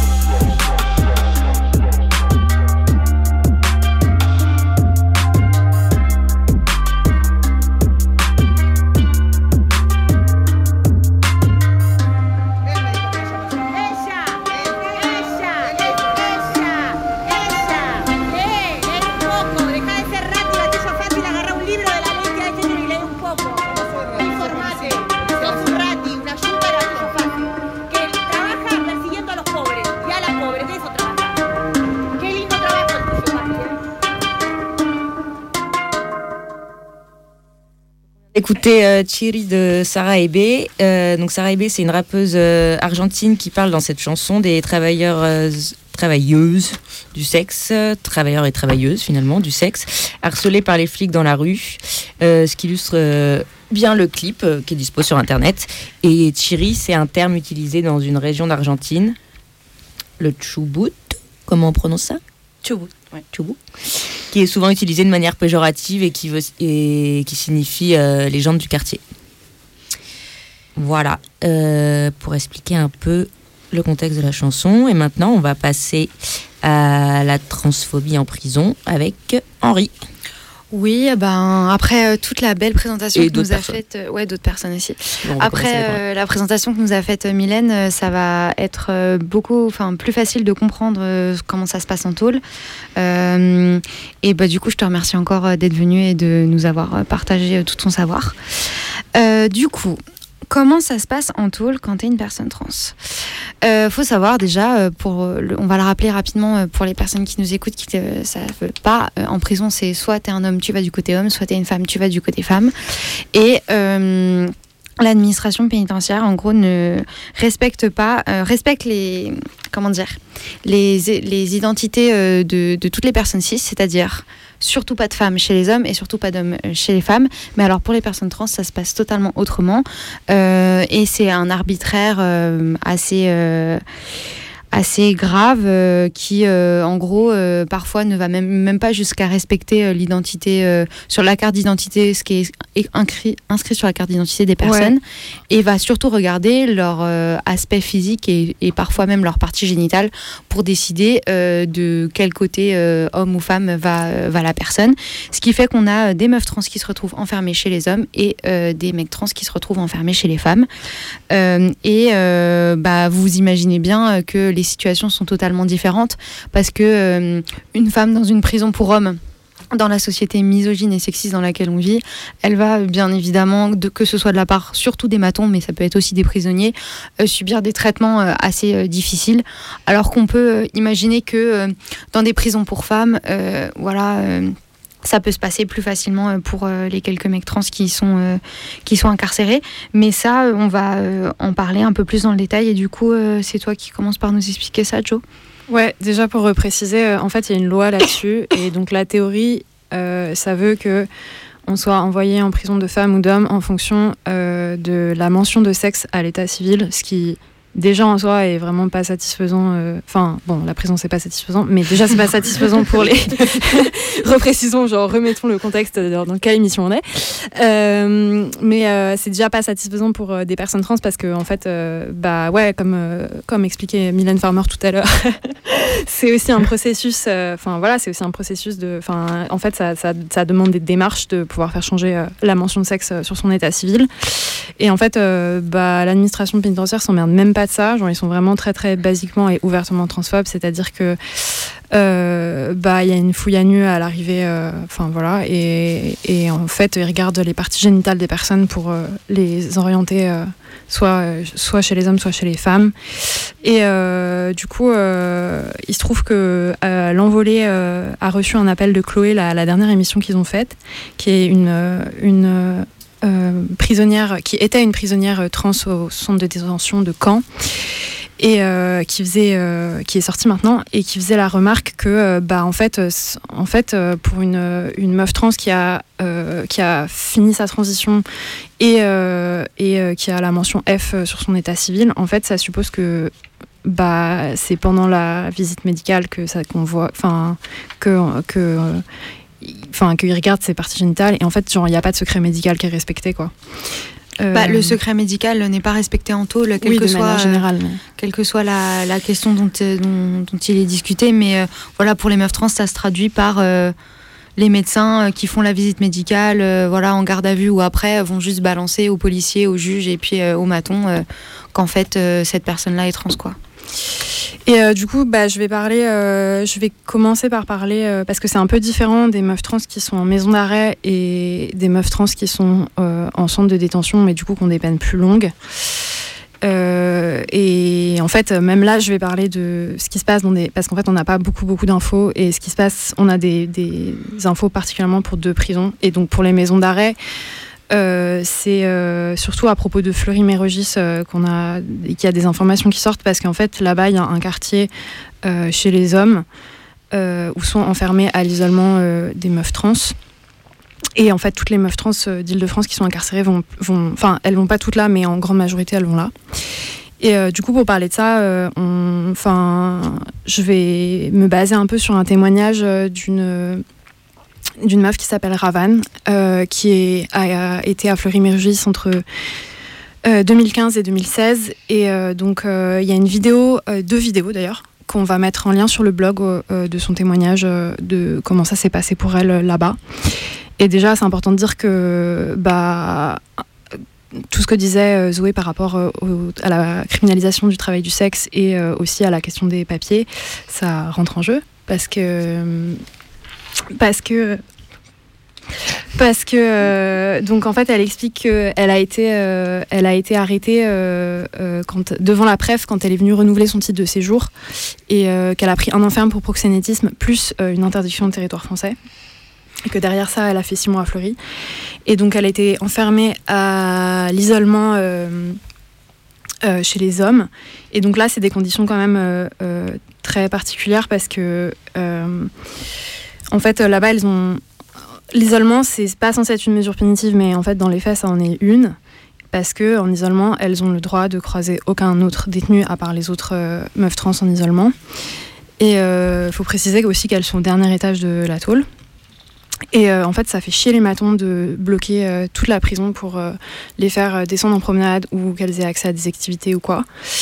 Et euh, du coup, elles n'ont pas accès à la promenade comme les autres détenus. Elles ont accès juste à une salle euh, super dégueulasse et toute petite, euh, avec une grille, une grille au plafond, quoi, pour genre vaguement voir le ciel. Et, en fait, elles sortent pas du tout et elles n'ont pas accès non plus aux activités. Elles ont très peu accès à la bibliothèque. Elles n'ont pas accès euh, pas accès au travail et sachant que c'est des meufs qui sont là, bah en fait euh, beaucoup comme Ravan pour euh, des faits liés au travail du sexe et aussi des faits liés au, au trafic de drogue et que c'est beaucoup des meufs sans papier et qui sont très très précarisées. En fait, le fait d'avoir accès au travail, en fait, elles n'ont pas complètement pas accès au travail, mais elles ont accès au travail uniquement par période et en cellule et pour du travail à la pièce. Voilà et hum, et, euh, et en fait, l'isolement, ça va avoir, c'est ce que raconte Ravan, ça va avoir des effets euh, psychologiques et physiques. Donc elle, elle raconte qu'elle a fait des grosses pertes de, enfin, elle a fait une immense perte de poids euh, et qu'après sa détention, elle a eu des, des, un AVC, un infarctus. Mais aussi le fait d'être en isolement, ça coupe de la solidarité qu'il peut y avoir entre prisonniers, entre prisonniers et entre prisonnières. Et, et notamment euh, dans le, là dans la mesure où elles sont étrangères et que en fait la tôle ça suppose de faire plein plein déjà en temps normal ça suppose de faire plein plein de démarches par écrit. Euh, le fait d'être en isolement ça en rajoute encore une couche et le fait des de, le fait que ça soit des meufs trans dans une tôle de mec ça en rajoute encore notamment pour l'accès euh, à leurs euh, traitements euh, hormonaux donc Ravan, elle explique que pour elle, ça, elle a réussi à le faire euh, au bout d'un, après des nombreuses demandes parce qu'elle elle parlait français et qu'elle s'exprimait pas trop mal en français, mais qu'en fait, euh, il y en a d'autres, euh, bah, c'est pas le cas et du coup, elles arrivent jamais, elles arrivent jamais quoi. Et, et donc pour ça, comme pour d'autres choses, des accès aux soins ou n'importe quoi, même l'accès à la cantine, enfin le- les, les produits cantinés, tout ça sur lesquels les matons font chier, euh, le fait de ne pas, de pas croiser euh, d'autres prisonniers, ben, en fait, ça a aussi des, des conséquences en termes de des solidarités qu'il peut y avoir. Et, euh, et puis même, donc, elles ont, il y a des assos, deux assos qui viennent les voir à Fleury-Mérogis. Et en fait, euh, c'est des assos qui sont là un peu genre euh, pour dire que la tôle les occupe et qu'elles sont pas tout le temps en cellule. Mais euh, ces assos, elles ont pas du tout le droit d'ouvrir leur gueule. Et notamment, il y avait Accept ST qui allait autrefois. Et en fait, l'Accept ST a trop ouvert sa gueule sur les conditions dans lesquelles elles étaient enfermées et se sont, virées sont fait virer de la tôle. Euh, et, euh, et voilà, et après, c'est des humiliations. euh, le fait d'être à l'isolement, c'est aussi, ça permet aux matons euh, d'être plus tranquilles aussi pour euh, les humiliations et potentiellement les agressions. Et là, dans le fait où c'est des meufs trans, elles se font aussi humilier. euh, Enfin, déjà, c'est une bataille pour avoir accès à une cantine avec des produits féminins. Et ensuite, après, elle paye pour euh, des produits. Et là, c'est ce que raconte Ravan, qu'elle, elle a payé pour un produit, ça lui est arrivé quatre mois après, et que le maton a pris un malin plaisir. euh, euh, elle avait commandé un déo féminin, et il a pris un malin plaisir à lui ramener un déo masculin, tout en lui faisant des, des commentaires qui relèvent, du harcèlement sexuel. Euh, voilà, alors je regarde, je regarde si j'oublie des choses. Euh, donc ça, Après, c'était... cet exemple un peu trash du Nouvel An, mais je sais pas si on a. Ouais, moi j'ai pas hyper envie euh, de raconter. C'était aussi pour ça que je passais pas des, des j'avais pas trop envie qu'on passe des, épi- des moments de la vidéo. C'est que je trouve que quand même c'est des trucs super violents et que et que ça- pour moi ça suffit de dire que enfin ces violences là elles, existent et il n'y a pas forcément besoin d'en remettre une couche sur euh, exactement comment ça s'est passé parce que enfin c'est très humiliant et très violent justement. Peut-être euh, on peut dire aussi que euh, contrairement aux autres euh, prisonniers des maisons d'arrêt, euh, elles sont qu'une par cellule. Et que du coup ça empêche plein de choses, ça empêche de partager la cantine, ça empêche de, bah, de, s'aider- de se soutenir et tout. Et euh, ça peut être compliqué d'être deux dans une cellule en maison d'arrêt, mais c'est aussi une possibilité de soutien. Et elles on les force en fait à être juste seules par cellule. Et aussi on les empêche de partager leur cantine, c'est-à-dire s'il y en a une qui a plus d'argent euh, parce que voilà, enfin ses proches, sa famille peut, peut plus la soutenir, on lui permet pas de, de partager sa cantine avec les autres prisonnières qui sont aussi à l'isolement avec elle. Et du coup, bah voilà, c'est plein de choses comme ça qui vont faire qu'elles vont être dans des situations, euh, disons, euh, encore plus difficiles que, que, le- que- que les prisonniers, quoi. Et du coup, euh, les revendications euh, enfin, de ces prisonnières-là, c'est genre vraiment euh, des trucs euh, vitaux. Avoir, déjà avoir accès à la promenade, quoi, c'est un truc hyper important et que, euh, enfin, elles ont toujours pas réussi à obtenir, quoi. Et euh, Joe, tu voulais dire un truc aussi sur euh, les matons qui étaient soi-disant formés euh, pour, euh, pour matonner. euh. Ouais, ça, je voulais y revenir un petit peu après, mais euh, mais euh, je peux en parler là en fait. C'est que euh, par rapport euh, justement au- au- aux revendications euh, qu'il peut y avoir euh, sur euh, de meilleures conditions de détention pour les meufs trans et notamment juste basiquement qu'elles soient chez les meufs et pas à l'isolement. bah en fait, il y a comme ça commence à être un sujet, qu'on en parle, qu'il y a des articles un peu dans les médias, tout ça, que bah en fait les tôles font aussi, font aussi un peu mine de s'en préoccuper. Et euh, du coup, euh, à Fleury, il y avait quand même, je sais pas si ça s'est fait ou pas, mais il y avait un projet euh, de formation des matons pour pas être transphobe euh, qui aurait été faite euh, en, euh, avec euh, le FLAG, qui est donc le syndicat des matons, non pardon, des flics LGBT. Euh, Mais majoritairement des hommes gays, hein, quand même. des flics on, va, LGBT, on va dire hein, la vérité. Voilà.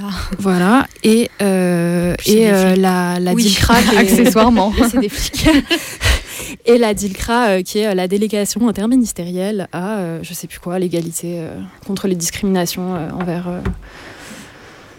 envers euh, les personnes homosexuelles et trans, quelque chose comme ça. Enfin, mais bon, vraiment un truc tout pété, quoi, et très institutionnel, et vraiment histoire de. Et Donc les assos communautaires qui sont au courant des sujets sont écartés. On demande à des flics gays euh, cis de venir former les matons. Voilà, pourquoi pas. Voilà, hein. les mêmes qui, qui potentiellement tabassent les meufs dans la rue euh, après quoi. Euh, et euh, du coup, euh, après, il y a aussi des meufs qui sont, qui sont enfermées, qui sont longue peine et qui sont du coup plutôt en centre de détention. Alors, désolée, je Et du coup, euh, comme on disait tout à l'heure, on renvoie euh, à la dernière émission de l'envolée où euh, il y a donc cette ancienne prisonnière, Chloé, qui, qui passe un appel à l'émission et qui explique ce qui se passe. Bon, on va donner quelques détails, mais si vous voulez écouter plus, enfin avoir toutes les infos, on renvoie à cette émission-là. Ouais, en fait, ça fait un moment que, que Chloé, elle se bat et que, enfin, quand elle était enfermée, et encore maintenant qu'elle qu'elle a son mari qui est resté enfermé, et euh, aussi pour des, des camarades qui sont des meufs trans qui sont aussi euh, au centre de détention de Caen. Et du coup, euh, elle a fait un peu de bordel, et c'est aussi pour ça qu'on a des informations sur. c'est, super. Enfin, super précieux, quoi. Qu'on a des informations sur ce qui se passe dans le centre de détention de Caen. Et donc, en fait, c'est aussi le cas de, de meufs qui, du coup, transitionnent pendant leur, pendant leur euh, détention. Et du coup, là, ça se passe aussi un peu différemment. euh, au sens où bah, elles sont pas à l'isolement et du coup, elles sont au milieu de mecs. Et euh, que déjà, c'est la croix et la bannière pour, pour accéder à, à ce qui leur est nécessaire en termes de, de transition. Et, et en fait, l'administration pénitentiaire vis-à-vis de Chloé l'a quand même poussé, genre vraiment, vraiment à bout, jusqu'à des extrêmes d'automutilation pour que, pour que enfin ils acceptent qu'elle entame une transition. Et, euh, et voilà, et du coup, en fait, ça a aussi d'autres conséquences. Ça veut dire que euh, elle, une fois qu'elle elle raconte qu'une fois qu'elle a eu son traitement hormonal, euh, bah, en fait, elle était giga en danger parce que bah, elle raconte avoir subi des, des viols. Parce que juste c'est une meuf, une meuf trans au milieu de mecs. Enfin, c'est une meuf au milieu de mecs, tout bêtement. Euh, et, puis, euh, en fait, elle raconte que là, elle suit, euh, elle aussi d'autres meufs qui sont au CD de Caen et que c'est toujours la croix et la bannière pour, pour obtenir le droit à, avoir un suivi, à avoir accès à des hormones et pas se faire mener en bateau. Et elle raconte aussi le, enfin, le cas d'une meuf qui est obligée de rester là-bas parce que, parce que juste euh, la seule autre option qu'on lui propose, c'est d'aller euh, être enfermée chez les meufs à Rennes, ce qui est beaucoup trop loin pour elle, si j'ai bien compris. Et du coup, elle est obligée de renier. Enfin, elle, enfin, c'est. Elle est obligée de, renier qui elle est, de renier le fait d'être une meuf et de, enfin, de s'en résoudre à être enfermée chez les mecs. Quoi. Si j'ai bien compris ce qu'expliquait Chloé. Euh, donc voilà, c'est un peu ça, c'est un peu comment ça se passe à, Caen. Et du coup, je voulais aussi euh, us- utiliser ça pour euh, passer euh, à en fait euh, voilà ce sujet-là dont on parlait avec les formations euh, des matons à Fleury et comment euh, un peu le, les revendications euh, en fait vitales autour du fait que les meufs trans euh, puissent euh, être enfermées chez les meufs et pas à l'isolement chez les mecs. Euh, c'est aussi, euh, ça devient un sujet et ça commence à être un peu utilisé par à la fois des députés, à la fois l'administration pénitentiaire. Et voilà, en fait, à Caen, euh, bah, ils ont fait venir euh, une. Il y a un article euh, absolument immonde qui est disponible sur Internet qui parle de la directrice euh, de la tôle de Caen qui euh, soi-disant euh, serait super euh, bienveillante, accepterait que, les, meufs trans aient leur prénom d'usage sur leur carte de détenue et pas leur dead name, et qu'elles aient soi-disant des vêtements en cellule. Bon, après Chloé, c'est ce qu'elle raconte dans l'en- dans l'envolée, c'est aussi pas du tout ça, c'est que genre elle a une camarade trans qui après sa sortie s'est fait prendre, enfin quand, quand elle, Chloé, est sortie, sa, camarade est- s'est fait prendre toutes ses affaires. Et, et voilà, et en fait, dans cet article, on voit que clairement, la, la base de la base, quand même, c'est de pas mégenrer une personne trans et que c'est ce qu'elle fait enfin, à longueur de journée. Et, euh, et en fait, aussi, on comprend que ça dit oui, elle s'est renseignée, elle s'est mise en cheville avec euh, des experts, machin, pour euh, bien gérer le truc et tout. Et en fait, on comprend, en lisant l'article, notamment par ce truc de test de vie réelle dont il est question, euh, que les gens avec qui elle s'est mise en cheville, c'est la SOFECT.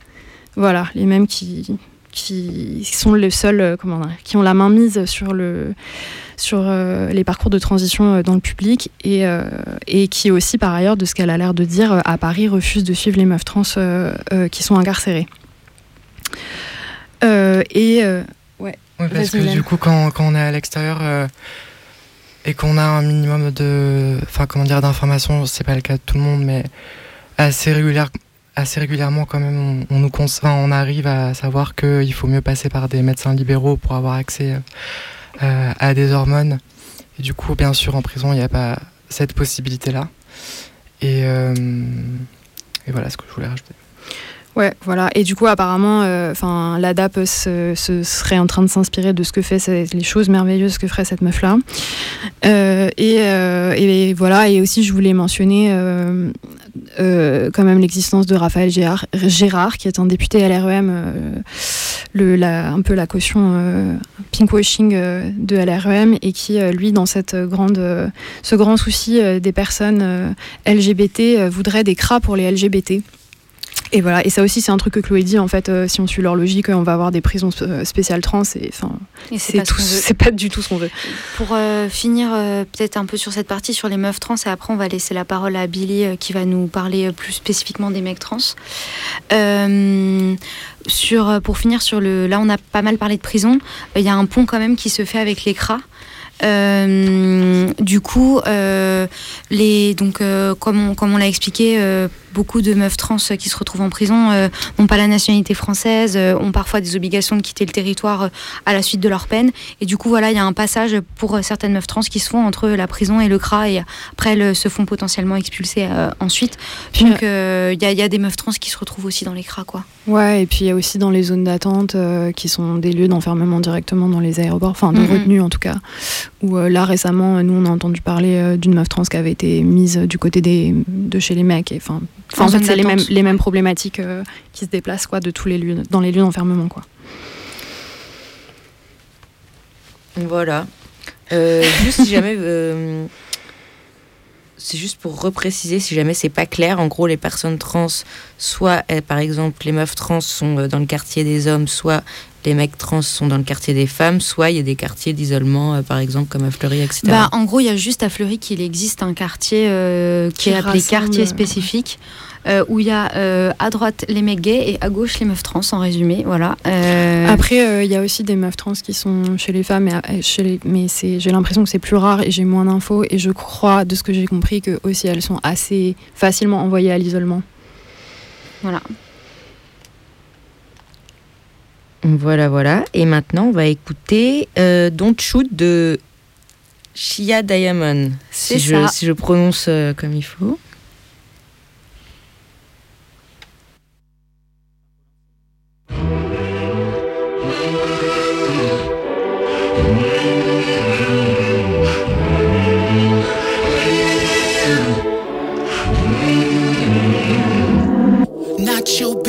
I seen some shit. Got snatched up by my mom when I was six. I can still smell the smoke as the bullet missed. That's a lot for a kid. Had enough when I was 14. I ran away so I can foster my dreams. But I didn't have the knowledge, the streets was too much. Mama just taught me I wasn't enough. You say, so you live it up. Hard cause you never seen them love. I'm not saying I'm the only one, but damn, some days only feel like. Hands up, please don't shoot. They say that you love it if your mouth stay mute. They say they don't see color, but the blood stain shows the proof.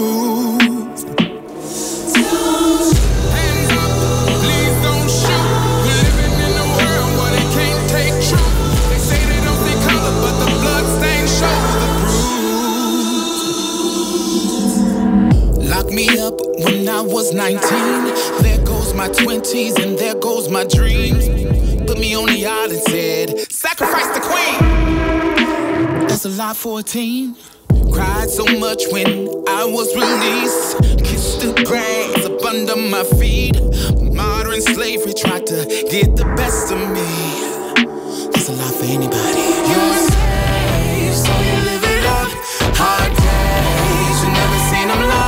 I'm not saying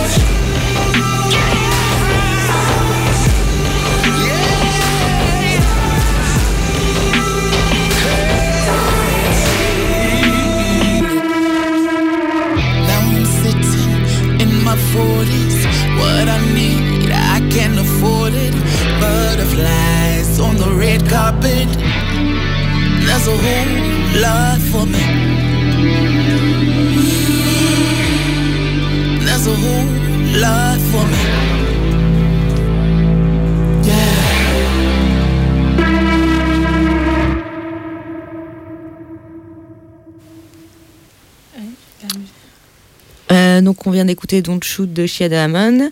Euh, oui, un très beau clip dis- dispo sur internet. Et la chanson, elle est dédiée aux personnes euh, tuées par des armes à feu aux USA, notamment euh, les personnes transracisées. Et la chanteuse, elle est états-unienne, c'est une meuf trans euh, noire racisée. Elle a passé 10 ans en tôle pour avoir braqué un commerce pour trouver de l'argent, pour pouvoir effectuer sa transition. Et du coup, elle a commencé à écrire des chansons en prison, dont I Am Her. Et elle a été libérée en 2009. I Am Her, on l'a passé il y a quelques émissions. Et euh, moi, du coup, je voulais ra- rajouter deux petites phrases de conclusion un peu par rapport aux parties précédentes. Parce que du coup, on parlait de transphobie euh, à l'intérieur, transphobie à l'extérieur, mais si on reprend cette logique de transphobie qui fait système, en fait, on voit bien que euh, il y a toujours cette idée de soit l'institution psychiatrique, soit les tribunaux, soit les mairies vont euh, décider euh, si euh, on est, enfin, vont être, euh, enfin, ce sera eux qui vont décider si on est bien des, des femmes ou, ou des hommes. Et, euh, et qu'en fait, c'est cette même logique transphobe euh, qu'il y a euh, en, en prison, quoi. Enfin, que, Et que la, du coup, que la prison fait partie des institutions qui euh, structurent euh, la transphobie euh, comme système. Sur ces mots, euh, Billy, tu vas nous dire. euh, Non mais pardon C'est suis- qui le cornac ici Je me suis pris cornac. Alors qu'en fait, c'était pas moi. Voilà. Ça me colle trop à la peau. Donc, euh, comme je disais, Billy va continuer en parlant des mecs en tôle. Alors, euh, en ce qui concerne du coup des euh, les mecs donc on appelle À part mecs si tu voulais rajouter un truc. Non. Hum, on voulait aussi parler par- de la, situation du coup de personnes trans qui sont assignées femmes à la naissance et qui sont enfermées dans des tôles pour meufs, mais qui se reconnaissent pas dans ce genre-là. Et du coup, euh, moi je vais parler de personnes trans masculines. Euh, je vais utiliser ce terme-là. Et euh, en France, on a très peu de témoignages. En tout cas, moi j'en ai, j'en ai presque trouvé aucun.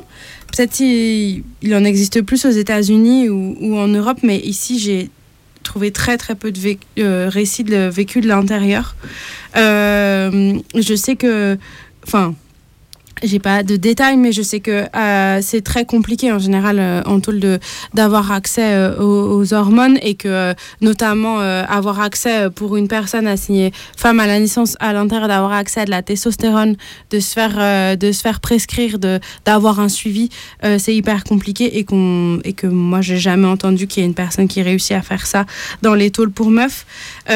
Aussi qu'il y a beaucoup euh, d'assimilation entre une personne euh, qui du coup assignée femme et qui, euh, qui en fait et qui en fait se vit comme un homme un mec trans se fait régulièrement ces personnes sont régulièrement agressées à l'intérieur de la tôle par les matons les matones euh, subissent des viols punitifs parce que c'est des personnes dont on veut corriger la déviance et on sait bien que la tôle elle, elle sert à ça. Elle sert à corriger toutes les déviances à la norme que du coup euh, il y a beaucoup d'agressions et, euh, et du coup souvent c'est ce mélange euh, à la fois de la transphobie de dire ah du coup des personnes ah des mecs trans en fait tu n'es pas un mec et je vais te le montrer. Et, et, et de l'homophobie parce que souvent si les personnes vivent de la transphobie elles vivent aussi de l'homophobie parce qu'elles sont lues comme des personnes homosexuelles à l'intérieur. Du coup elles sont lues comme des meufs qui ont des relations avec des meufs et voilà et et du coup euh, on a moi j'ai peu j'ai trouvé peu d'in- d'informations sur euh, sur par exemple l'accès aux hormones et euh, et, et tout et tout un tas de choses qui peuvent enfin le sort que réserve l'administration pénitentiaire aux mecs trans et les relations avec les co-détenus et tout ça. Alors, quand même, en, en cherchant, en cherchant des, des informations, je suis tombée sur un témoignage sous forme d'une brochure qui s'appelle Entretien avec S. Euh, il s'agit d'une personne transmasculine qui a commencé à transitionner en prison. Il y a passé de nombreuses années et euh, il a été incarcéré dans plusieurs tôles, euh, dans des maisons d'arrêt dont on parlait, du coup, des endroits où les gens sont, les personnes sont incarcérées la plupart du temps 22 heures sur 24, et puis des centres de détention où les détenus peuvent un peu plus circuler, où il y a plus de, de moments de sociabilité. Et du coup, lui, il partage un aspect euh, de son vécu en particulier, qui est la question des relations amoureuses et affectives et de la sexualité, à travers laquelle il parle de l'homophobie justement et de la transphobie, de la paix envers lui et des matons et matones, mais aussi de la solidarité entre détenus. Euh, du coup, moi, je voulais vous lire euh, des passages de son récit. Il raconte différentes anecdotes dans différentes tôles. On voit qu'il est perçu comme lesbienne par la paix, puisqu'il est lu comme femme et pas comme homme, qu'il a des, et, aussi parce qu'il a des relations avec ses co-détenus. Et du coup, on voit se déployer toute euh, cette homophobie entre milieu de transphobie. Aussi, on voit euh, le harcèlement qu'il subit euh, de la part des matones qui se permettent de lui faire des remarques sur sa sexualité partagées ou non avec d'autres personnes. Et lui, il parle plus particulièrement de voyeurisme de la part de ces personnes-là et d'intrusion dans son intimité. Et du coup, je vais, je, vais, je vais vous lire des passages. Alors, d'abord, il parle. Euh, au début, il, il parle, euh, il parle de Rennes. Il dit J'ai eu des co-détenus avec qui, assez rapidement, on a échangé amoureusement. C'était assez marrant. Comme des fois, tu n'es pas dans la même cellule que la personne. Tout se passe par courrier, par petits trucs. Faut pas trop que ça se sache. Voilà. Moi, je trouve ça super mignon. Ces échanges affectifs, là, moi, ça m'a permis de tenir. Ces personnes m'ont vachement aidé à me sentir à l'aise dans ma sexualité. Et même, c'était cool. Assez vite, je suis sortie avec des personnes, enfin avec des co-détenus. Ça, c'était quand j'étais à Rennes. Après, il y a des choses qui ont changé une fois que je suis partie de Rennes. J'ai l'impression que le fait que ce soit une prison pour femmes et qu'il n'y ait pas d'hommes, ça apaise certaines choses. Ce n'est pas du tout le même rapport. Je ne sais pas comment dire. Ça fait un truc de... C'est moins mal vu de ne pas être hétéro. Enfin, du point de vue des détenus. Je parle vraiment du point de vue des détenus. Parce que les matons sont vraiment... Ils sont très bizarres. Bah, le rapport aux, aux surveillantes, en fait, elle, joue vachement avec ce truc de frustration. Il y en a une une fois qui m'a ouvert la porte et qui m'a dit Ah, dommage que le concombre soit coupé en tranches. Hein. Et du coup, t'es là, décontenancé. Non mais, non mais, elle se marre quoi. Et toi, t'es là, non mais, mais ça va pas. À ce moment-là, j'étais jeune, j'avais 21 ans. Elle me dirait ça maintenant, je saurais quoi lui répondre et je pense que c'est elle qui serait gênée. Il y a aussi le fait qu'il ne faut pas trop que ça se sache parce que ça va être un levier pour te faire pression. Par exemple, tu vas moins choisir avec qui tu vas être en cellule. Et c'est ce que j'ai constaté par la suite. Il y a aussi des surveillantes qui te font des blagues qui sont clairement dégoûtées par toi. Avec une de mes co-détenues, on s'est vraiment affiché. On était en mode, on va dans la cour, on se roule des galoches, on est dans la même cellule, on baise et on s'en fout. Du coup, il y a des surveillantes qui ont grave changé de comportement avec moi. En plus, je n'avais pas un rapport très amical avec elles. Dès qu'elles rentraient, je leur faisais écouter I shot the sheriff ou des trucs comme ça. Je me marrais à faire ça, ou je ne parlais pas du tout. Alors elles étaient sur des trucs de rage grave et c'était cool. Ça, c'est pour la partie reine. Après, à Brest, ils m'ont foutu à l'isolement. Et en termes d'échange affectif, c'était le néant total. Du coup, euh, ce ne- pour la partie à Brest, euh, il a pratiquement pas eu d'échange avec d'autres personnes, des co-détenus. Et, euh, et après, il raconte euh, sa rencontre avec une autre euh, meuf avec qui il a une relation, cette fois-ci à Nantes. Ensuite, on est arrivé à être co-détenu. C'était assez chouette. Elle m'a fait complètement déculpabiliser d'aimer les meufs, de me prendre pour un gars. Un soir, alors qu'on baisait, on a entendu l'œilleton se refermer. On était là. Mais il y a quelqu'un qui nous a matés ou quoi? C'était sûr. On n'a pas entendu l'œilleton s'ouvrir, on n'a pas entendu les pas arriver, mais on a entendu l'œilleton se refermer. Deux jours après, une surveillante ouvre la cellule et dit Je sais ce que vous faites ensemble. Ne vous inquiétez pas, ça reste entre nous. C'était elle, dégueu. La meuf, elle a trop kiffé. Elle attend de voir s'il y a des gens qui baissent derrière là. Laisse tomber le délire. De toute façon, c'est sûr, ils ont un problème avec le voyeurisme. Cette personne-là, ma co-détenue, elle était plutôt hétéro. Elle m'expliquait qu'elle sortait aussi avec des filles et que c'était cool. Elle m'a vachement ouvert l'esprit. Plusieurs personnes m'ont aidé à prendre mon corps comme il était. J'avais le droit d'être un gars, c'était vraiment pas un problème. Du coup, je me suis mis à plus m'accepter, tout simplement. Ça, c'était pour ce qui se passait à Nantes. Aussi, euh, elle raconte une autre euh, relation qui l'a particulièrement aidée à Joux-la-Ville et euh, où, elle, où elle raconte encore une fois comment ça pouvait se passer. C'était très différent. Il? Il, pardon, excusez-moi. Il, je suis désolée. Euh, il euh, raconte comment ça se passait avec ses co-détenus et plutôt c'était chouette. Enfin, la solidarité, tout ça. Et comment ça pouvait être trash avec, euh, avec les matons et l'administration. Alors cette relation, ça m'a aidé à me sentir fort et légitime. Juste tout simplement légitime. Avec elle, mais aussi avec les autres détenus. Il n'y a jamais personne qui nous a fait chier parce qu'on était en couple. C'est plus les matones qui nous ont questionnés pendant 15 jours, à savoir si on était en couple ou pas.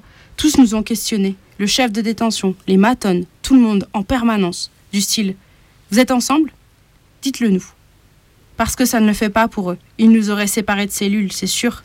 Et puis, faut pas déconner, il y a un ordre dans la vie. Elle, elle est mariée, elle a des enfants, c'est quelqu'un de respectable et toi, tu es une pauvre égarée. Ils sont pervers. Ils ne comprennent pas que tu ne veuilles pas te marier et pas avoir d'enfants. Certaines matantes font style d'être complices. Ouais, ne t'inquiète pas, moi aussi je sors avec des meufs. Mais c'est pour mieux de poucave derrière. Elles te disent que ne rien dire, c'est aussi leur mentir. Mais en quoi ça les regarde? En tout cas, dans notre division, nous étions toutes solidaires.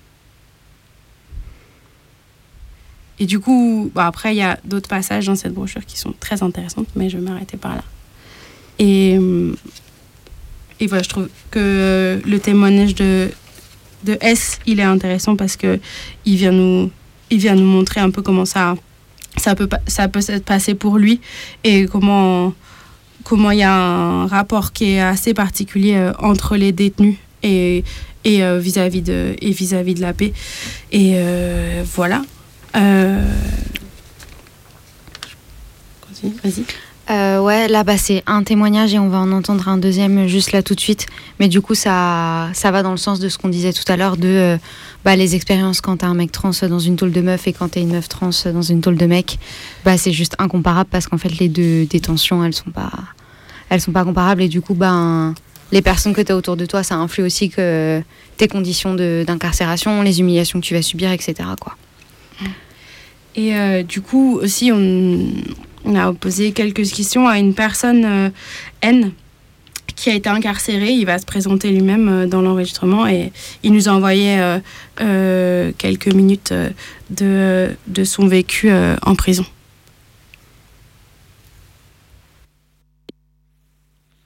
Coucou, moi c'est N.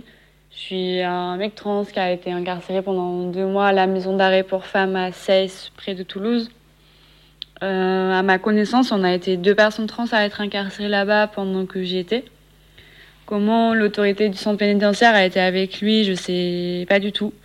Parce qu'on n'était ni à la même promenade ni au même étage. Du coup, j'ai eu très peu de contact avec lui euh, finalement. Du coup, ce que moi j'ai vu, c'est plutôt avec les autres prisonnières de ma promenade ou quand on se parlait ou quand je les entendais parler devant, devant ma fenêtre. Et les gens en parlaient euh, beaucoup, beaucoup. c'était un vrai sujet de discussion. Euh, enfin, c'était surtout des trucs de. s'il était euh, là-bas, c'est que forcément c'était une meuf. Euh, Qu'est-ce qu'il avait dans le pantalon et aussi à décortiquer sa vie pour un peu genre relever les incohérences du genre. Enfin voilà. Mais après, j'ai pas trop vu une confrontation de leur transphobie directe envers lui. C'était ouais, c'était plutôt dans les discussions entre elles, entre elles quoi. En ce qui concerne moi, je pense que c'est spécifique parce que je suis une personne trans pas encore hormonée. Du coup, ça s'est surtout joué dans le fait qu'on nous insère dans des stéréotypes de genre euh, méga ancrés et méga fortes. Et du coup, bah, là-bas, j'étais une meuf cis et il n'y avait même pas de place pour dire que j'étais trans et que j'étais un mec. Avec les autres prisonnières, ça faisait un rapport où je pouvais pas parler de certaines choses. Mais aussi, je devais toujours faire semblant d'être distant émotionnellement quand ça parlait de transidentité ou euh, quand ça disait des trucs transphobes, alors que bah, parfois ça me touchait personnellement. Ou aussi pendant les fouches et les psys, les psychiatres, les infirmiers, à la fois je pouvais pas en parler, aussi parce que je voulais pas. Mais aussi je devais dealer le fait que des personnes me touchent, d'être genrée en elles en permanence, d'être envoyée à une meuf tout le temps. Bah hum, ouais, je pense que ça a fait un rapport bizarre avec, avec moi, enfin ça m'a fait un rapport bizarre avec moi-même et aussi avec euh, ma relation avec mon corps quoi. Ce qui, m'a marqué aussi, c'est comment des choses pas si importantes que ça à l'extérieur le sont devenues en tôle. Euh, un exemple qui me vient en tête là, c'est les fringues où à l'extérieur euh, j'aime bien les imprimer, les jupes, les hauts serrés, plutôt des fringues qu'on associe aux meufs. Et que là, plutôt, je trouvais ça chiant. J'avais envie de, j'avais plutôt envie de cacher mes seins, d'avoir des épaules un peu plus carrées, de porter des vêtements plutôt masculins. Et aussi pendant les deux mois, euh, j'ai eu pas mal de soutien depuis l'extérieur. J'ai eu plein de lettres où je pouvais parler de ce que je traversais, en continuant à me genrer au masculin. On m'envoyait des textes euh, écrits par des personnes transmasculines. Et tout ça, typiquement, c'est des choses qui m'ont vraiment fait du bien. Et aussi, c'est des questions que je me suis posées après ma sortie. C'est ouais, c'est quoi les spécificités d'un soutien d'une personne trans? Parce que je pense que, pour reprendre l'exemple des fringues, je pense que certains types de fringues, ça m'aurait aidé à avoir moins de dysphorie de genre et du coup aussi euh, améliorer ma santé mentale là-dedans. Aussi que les personnes continuent à me genrer au masculin, euh, que des gens aussi me posaient des questions, comment je me sentais par rapport à tout ça. Je pense que c'est pas, c'est des petits trucs, mais en fait, ça a quand même changé mon quotidien là-dedans pour moi. Et euh, ouais, en tout cas, ça m'a vraiment fait réfléchir à aussi comment, comment soutenir une personne trans, quoi. Alors ça, voilà, c'était N. Et, euh, et euh, on va passer à la suite. Ouais, et juste pour vous rappeler, on est bien sur euh, Carapatage, l'émission contre toutes les cages. Et du coup, si vous voulez euh, nous contacter, vous pouvez nous contacter par mail à carapatage avec un seul R, un seul P, un seul T, un seul G, riseup.net ou nous écrire à 4 Villa Stendhal, 75020 Paris. Et on a aussi un blog, carapatage.noblogs.org euh, où il y a les podcasts des émissions et où il y a des ressources et des liens, etc. Et un Insta, at carapatage. Et maintenant, on va passer euh, à la question des meufs trans en tôle, euh, avec plusieurs, perso- plusieurs personnes qui vont parler. Et je voulais juste, euh, pardon, j'ai oublié de, je voulais remercier euh, chaleureusement N. Et merci beaucoup, beaucoup, beaucoup, beaucoup d'avoir euh, enregistré ça pour nous. Et j'espère qu'un jour, euh, on pourra euh, en parler plus longuement ensemble euh, en direct. Ce serait trop bien. Grave. Merci Anne. Du coup, euh, merci beaucoup. Sur la question de, euh, bah, du coup, euh, des meufs trans, ce sera un petit ajout et un petit update sur la situation de Jennifer à Toulouse. Et du coup, je te laisse Mylène introduire. Ouais, du coup, il y a un- en fait un collectif de solidarité avec Jennifer qui s'est constitué, qui fait, qui cherche un peu à faire parler de, de son histoire, mais surtout en fait pour euh, pouvoir mieux la soutenir. Euh, donc, ce sera un peu plus, un peu mieux expliqué dans, le texte qu'on vous lira. Mais justement, en fait, euh, donc des personnes du collectif étaient présentes le 17 euh, décembre euh, donc 2020 c'est tout récent, qui est du coup en fait la journée internationale de solidarité, de lutte pardon contre les violences faites aux travailleuses du sexe. Et du coup, pour lequel à Toulouse, euh, notamment, il y avait eu un rassemblement organisé par euh, Griselidis, et lors duquel, du coup, euh, le, le collectif a pris la parole pour lire le texte qu'on va vous lire aujourd'hui. Et d'ailleurs, euh, on remercie aussi le, le collectif pour nous avoir filé les infos et tout ça, et on vous, a- on vous envoie plein de soutien. Il y a vraiment plein de gens qui nous ont aidés à faire cette émission, qui nous ont envoyé des infos et tout, et on est très reconnaissants et reconnaissantes. Voilà, bah, vis-à-vis de toutes ces personnes. Euh, du coup, euh, le texte en question, dont on avait déjà donné des éléments dans une émission précédente, mais comme bah, là le sujet de l'émission c'était les personnes trans en tôle, ça nous semblait essentiel de, redonner toutes ces infos-là sur euh, cette prisonnière qui est encore aujourd'hui emprisonnée à Toulouse. Sur la situation d'une femme trans travailleuse du sexe incarcérée dans une prison pour hommes. Notre copine Jennifer est incarcérée à la maison d'arrêt de Toulouse-Seyss depuis le mois de juin. Placée en détention provisoire alors qu'une instruction est en cours, elle est poursuivie pour des faits de tentative d'homicide volontaire sur un homme. De son côté, elle accuse cet homme de viol. Jennifer est une femme trans. Elle est incarcérée dans une prison pour hommes. En tant que femme trans, en tant que travailleuse du sexe, Jennifer a subi de multiples discriminations et violences. À de nombreuses reprises, elle s'est faite agresser. Elle a essayé plusieurs fois d'aller porter plainte, en vain. La police n'a jamais pris aucune de ses plaintes. Car que vaut la parole d'une femme trans travailleuse du sexe? Dans ce monde patriarcal, transphobe et putophobe Que valent les agressions subies? Depuis de nombreuses années, Jennifer subit des discriminations et des violences, et aujourd'hui c'est elle qui est incarcérée. Et aujourd'hui c'est elle qui est enfermée. Et aujourd'hui c'est elle qui est dans une prison pour hommes. Aujourd'hui c'est elle qui est à l'isolement. Aujourd'hui c'est elle qui subit une fouille intégrale par des surveillants hommes après chaque parloir. Luttons ensemble contre ce monde patriarcal, transphobe et putophobe en lui apportant notre soutien. Envoyons-lui des lettres, elle en a reçu beaucoup et ça lui fait chaud au cœur. Ça l'aide à tenir l'isolement, ça rend son incarcération moins pénible. Participons aussi à la cagnotte, elle a besoin de vêtements chauds, de nourriture, de payer ses frais de justice. Écrivez-nous à solidaritéjennifer at riseup.net. Une pancarte avec l'adresse est visible dans le cortège. Donc ça, c'était pour la manif, euh, le rassemblement du 17. Dans donc Solidarité Jennifer, Jennifer avec deux N, at riseup.net. La solidarité est une arme, utilisons-la. Libérez Jennifer, solidarité avec Jennifer. Et euh, du coup, moi, si j'avais juste un commentaire euh, à faire, bah déjà, je lui envoie toute, ma force. Et voilà, j'espère que vous manquerez pas de l'écrire. Mais en tout cas, de ce que, enfin, ce que sa situation nous dit par rapport aussi à ce qu'on disait tout à l'heure sur la transmisogynie, où on voit qu'il y a des problématiques euh, communes entre euh, bah, les femmes, qu'elles soient cis ou trans.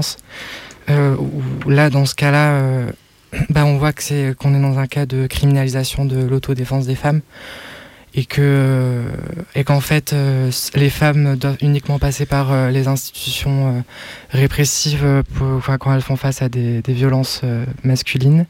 Euh, là, c'est ce que Jennifer a fait, mais ça ça n'a pas marché. Et en fait, euh, on criminalise euh, donc euh, ce, ce qui est, ce qui du coup est considéré comme une tentative de d'homicide.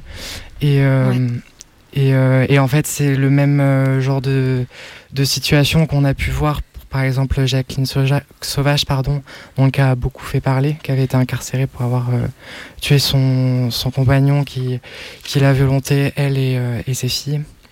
Et puis il y avait aussi l'année dernière, il y a eu l'histoire d'une meuf mineure qui a été envoyée en CEF euh, parce qu'elle s'est défendue et elle a défendu sa mère euh, face euh, à son mec qui était, enfin face au mec de sa mère qui était violent. Enfin, je me souviens plus de, de- exactement des détails, mais en, en gros c'était ça le.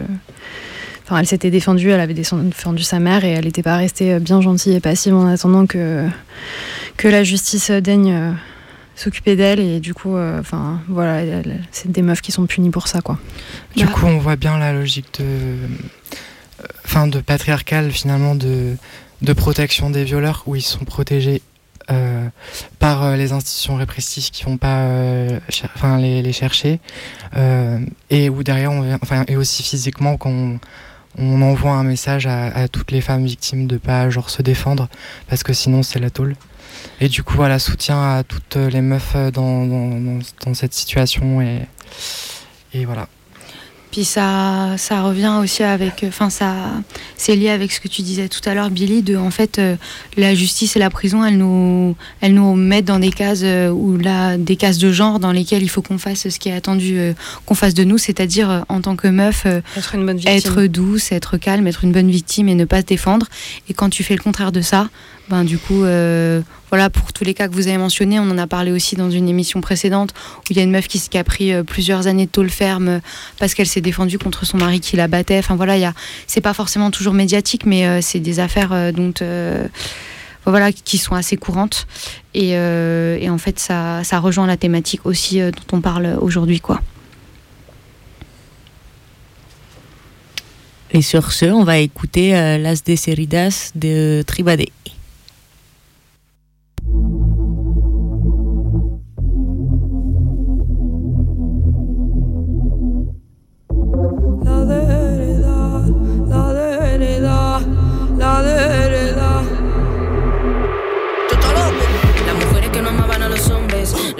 Ser llamadas por su nombre, las que si tocan a las suyas corre sangre, las que saben que la historia la escribió el hambre. Las que prefieren no presentarla a tu padre, el corazón en llamas, todo lo que tocan arde.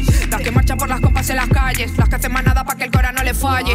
La morsa, la foca, las zorras, las friki, las chorni, las drag queens, las blancas, la negra, las moras, la fem, la fuch, la butch, la bitch. Somos Juan Arribas escupiendo al patriarcado, las que vieron enemigo a su cuerpo, las construidas desde el complejo, la madre presa por quemar al que ha violado.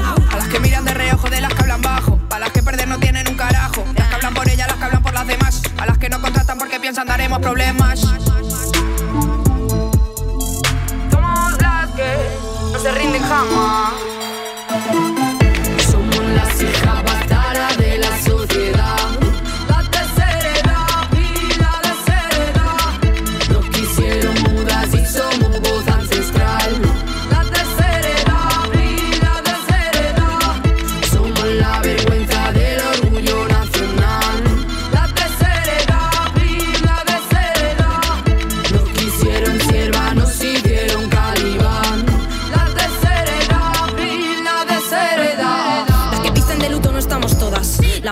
Se saben vulnerables. Las precarias, cojas putas degeneradas. De todos los malos somos las Lo culpables. llaman las perroflas, las punk y las costras, las que tienen cara de te van a dar de hostias, las que no las quitan el ojo en las tiendas, las que ven andando y se cambian de acera. Somos Las hijas de la noche, el comando que no quieres que te aceche, las desviadas, las molestas, las locas, las que sacan esa de callarse la boca.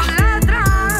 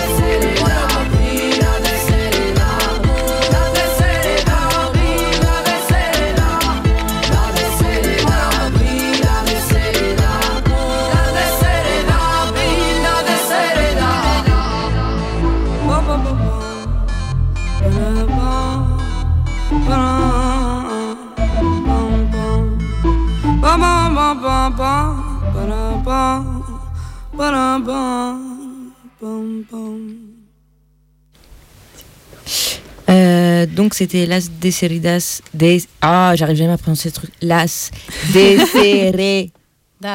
Dadas.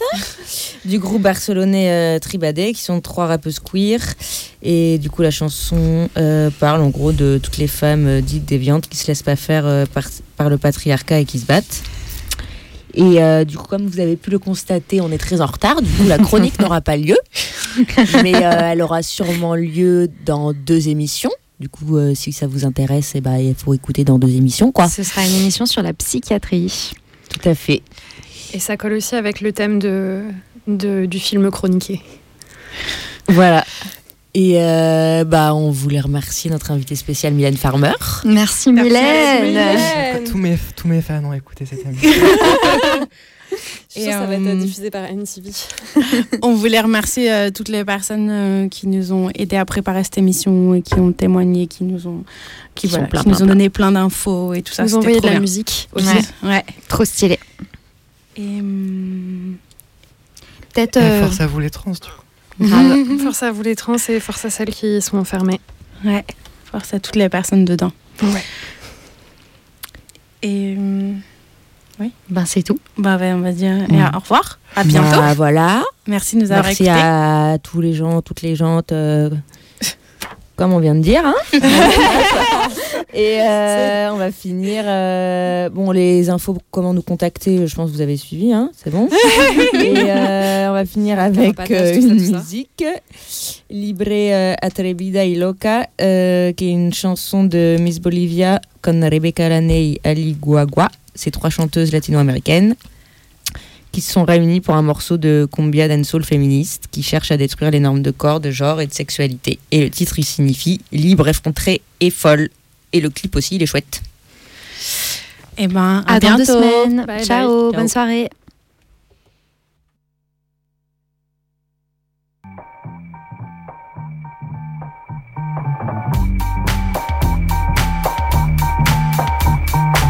Carapatage, une émission contre toutes les cages.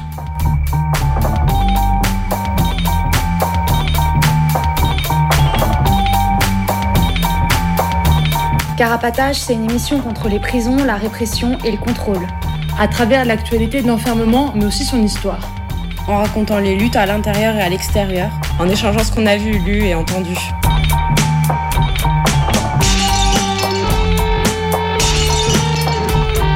Carapatage, c'est tous les premiers et troisièmes mercredis du mois, de 20h30 à 22h. Sur Radio Libertaire 89.4 FM.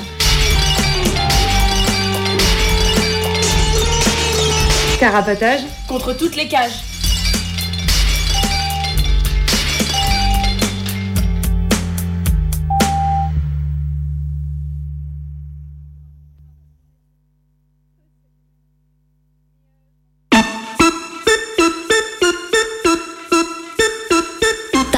Todo ok. Rebeca Lane, Miss Bolivia, con Ali Guagua, con el chess, chess, chess, ok, ok, original. Y se me nota la lengua veloz de la combinación fatal no queda nada.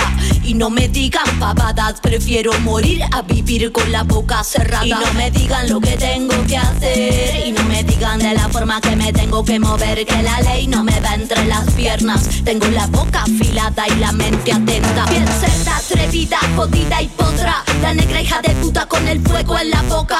Con la rebeca que menea como loca. Vamos con la licuagua que la sube y destroza. Va como anormal, como animal. Juntando los ovarios en un solo canal. Ay, ay, ay, como suena el ritual. Haciendo magia exorcizando el mal. Yo,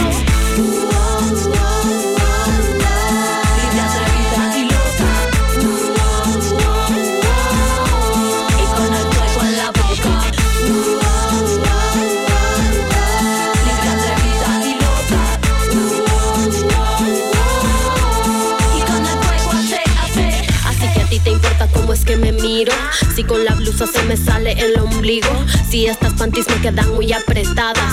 Si mi cabeza siempre está despeinada. Que si traigo muy corta la falda. Que bailo como me da la gana. Que las ladies no usan malas palabras. Que la mente y la boca cerrada. Solo la abres para hacerme mala fama. Lo que pasa es que no estoy acomplejada. ¿Cómo crees que te ves siendo tan soez con otra mujer? ¿Te sientes libre? Libre la que ríe, la que gime, la que grite, la que baila, la que goza, la que explota, la que brilla porque no le importa y no corta las alas a otras.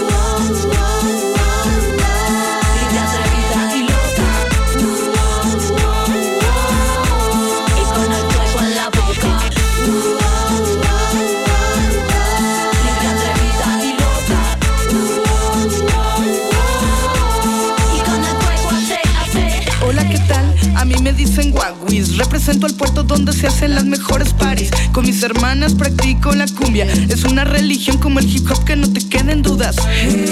Ni técnicas ni rudas, tan solo luchadoras en el ring de la hermosura. Envuélvete en periódico, mira ya madura. Estamos resistiendo porque el mundo tiene cura. Mujeres pisoteadas, hechas una cagada. Pasan los siglos y seguimos basureadas, esclavas de la puta manada. Y si decimos algo, somos brujas y malvadas. Cisternas, carnalas, cabronas, armadas, de lírica explosiva, de música pesada. Suena profundo,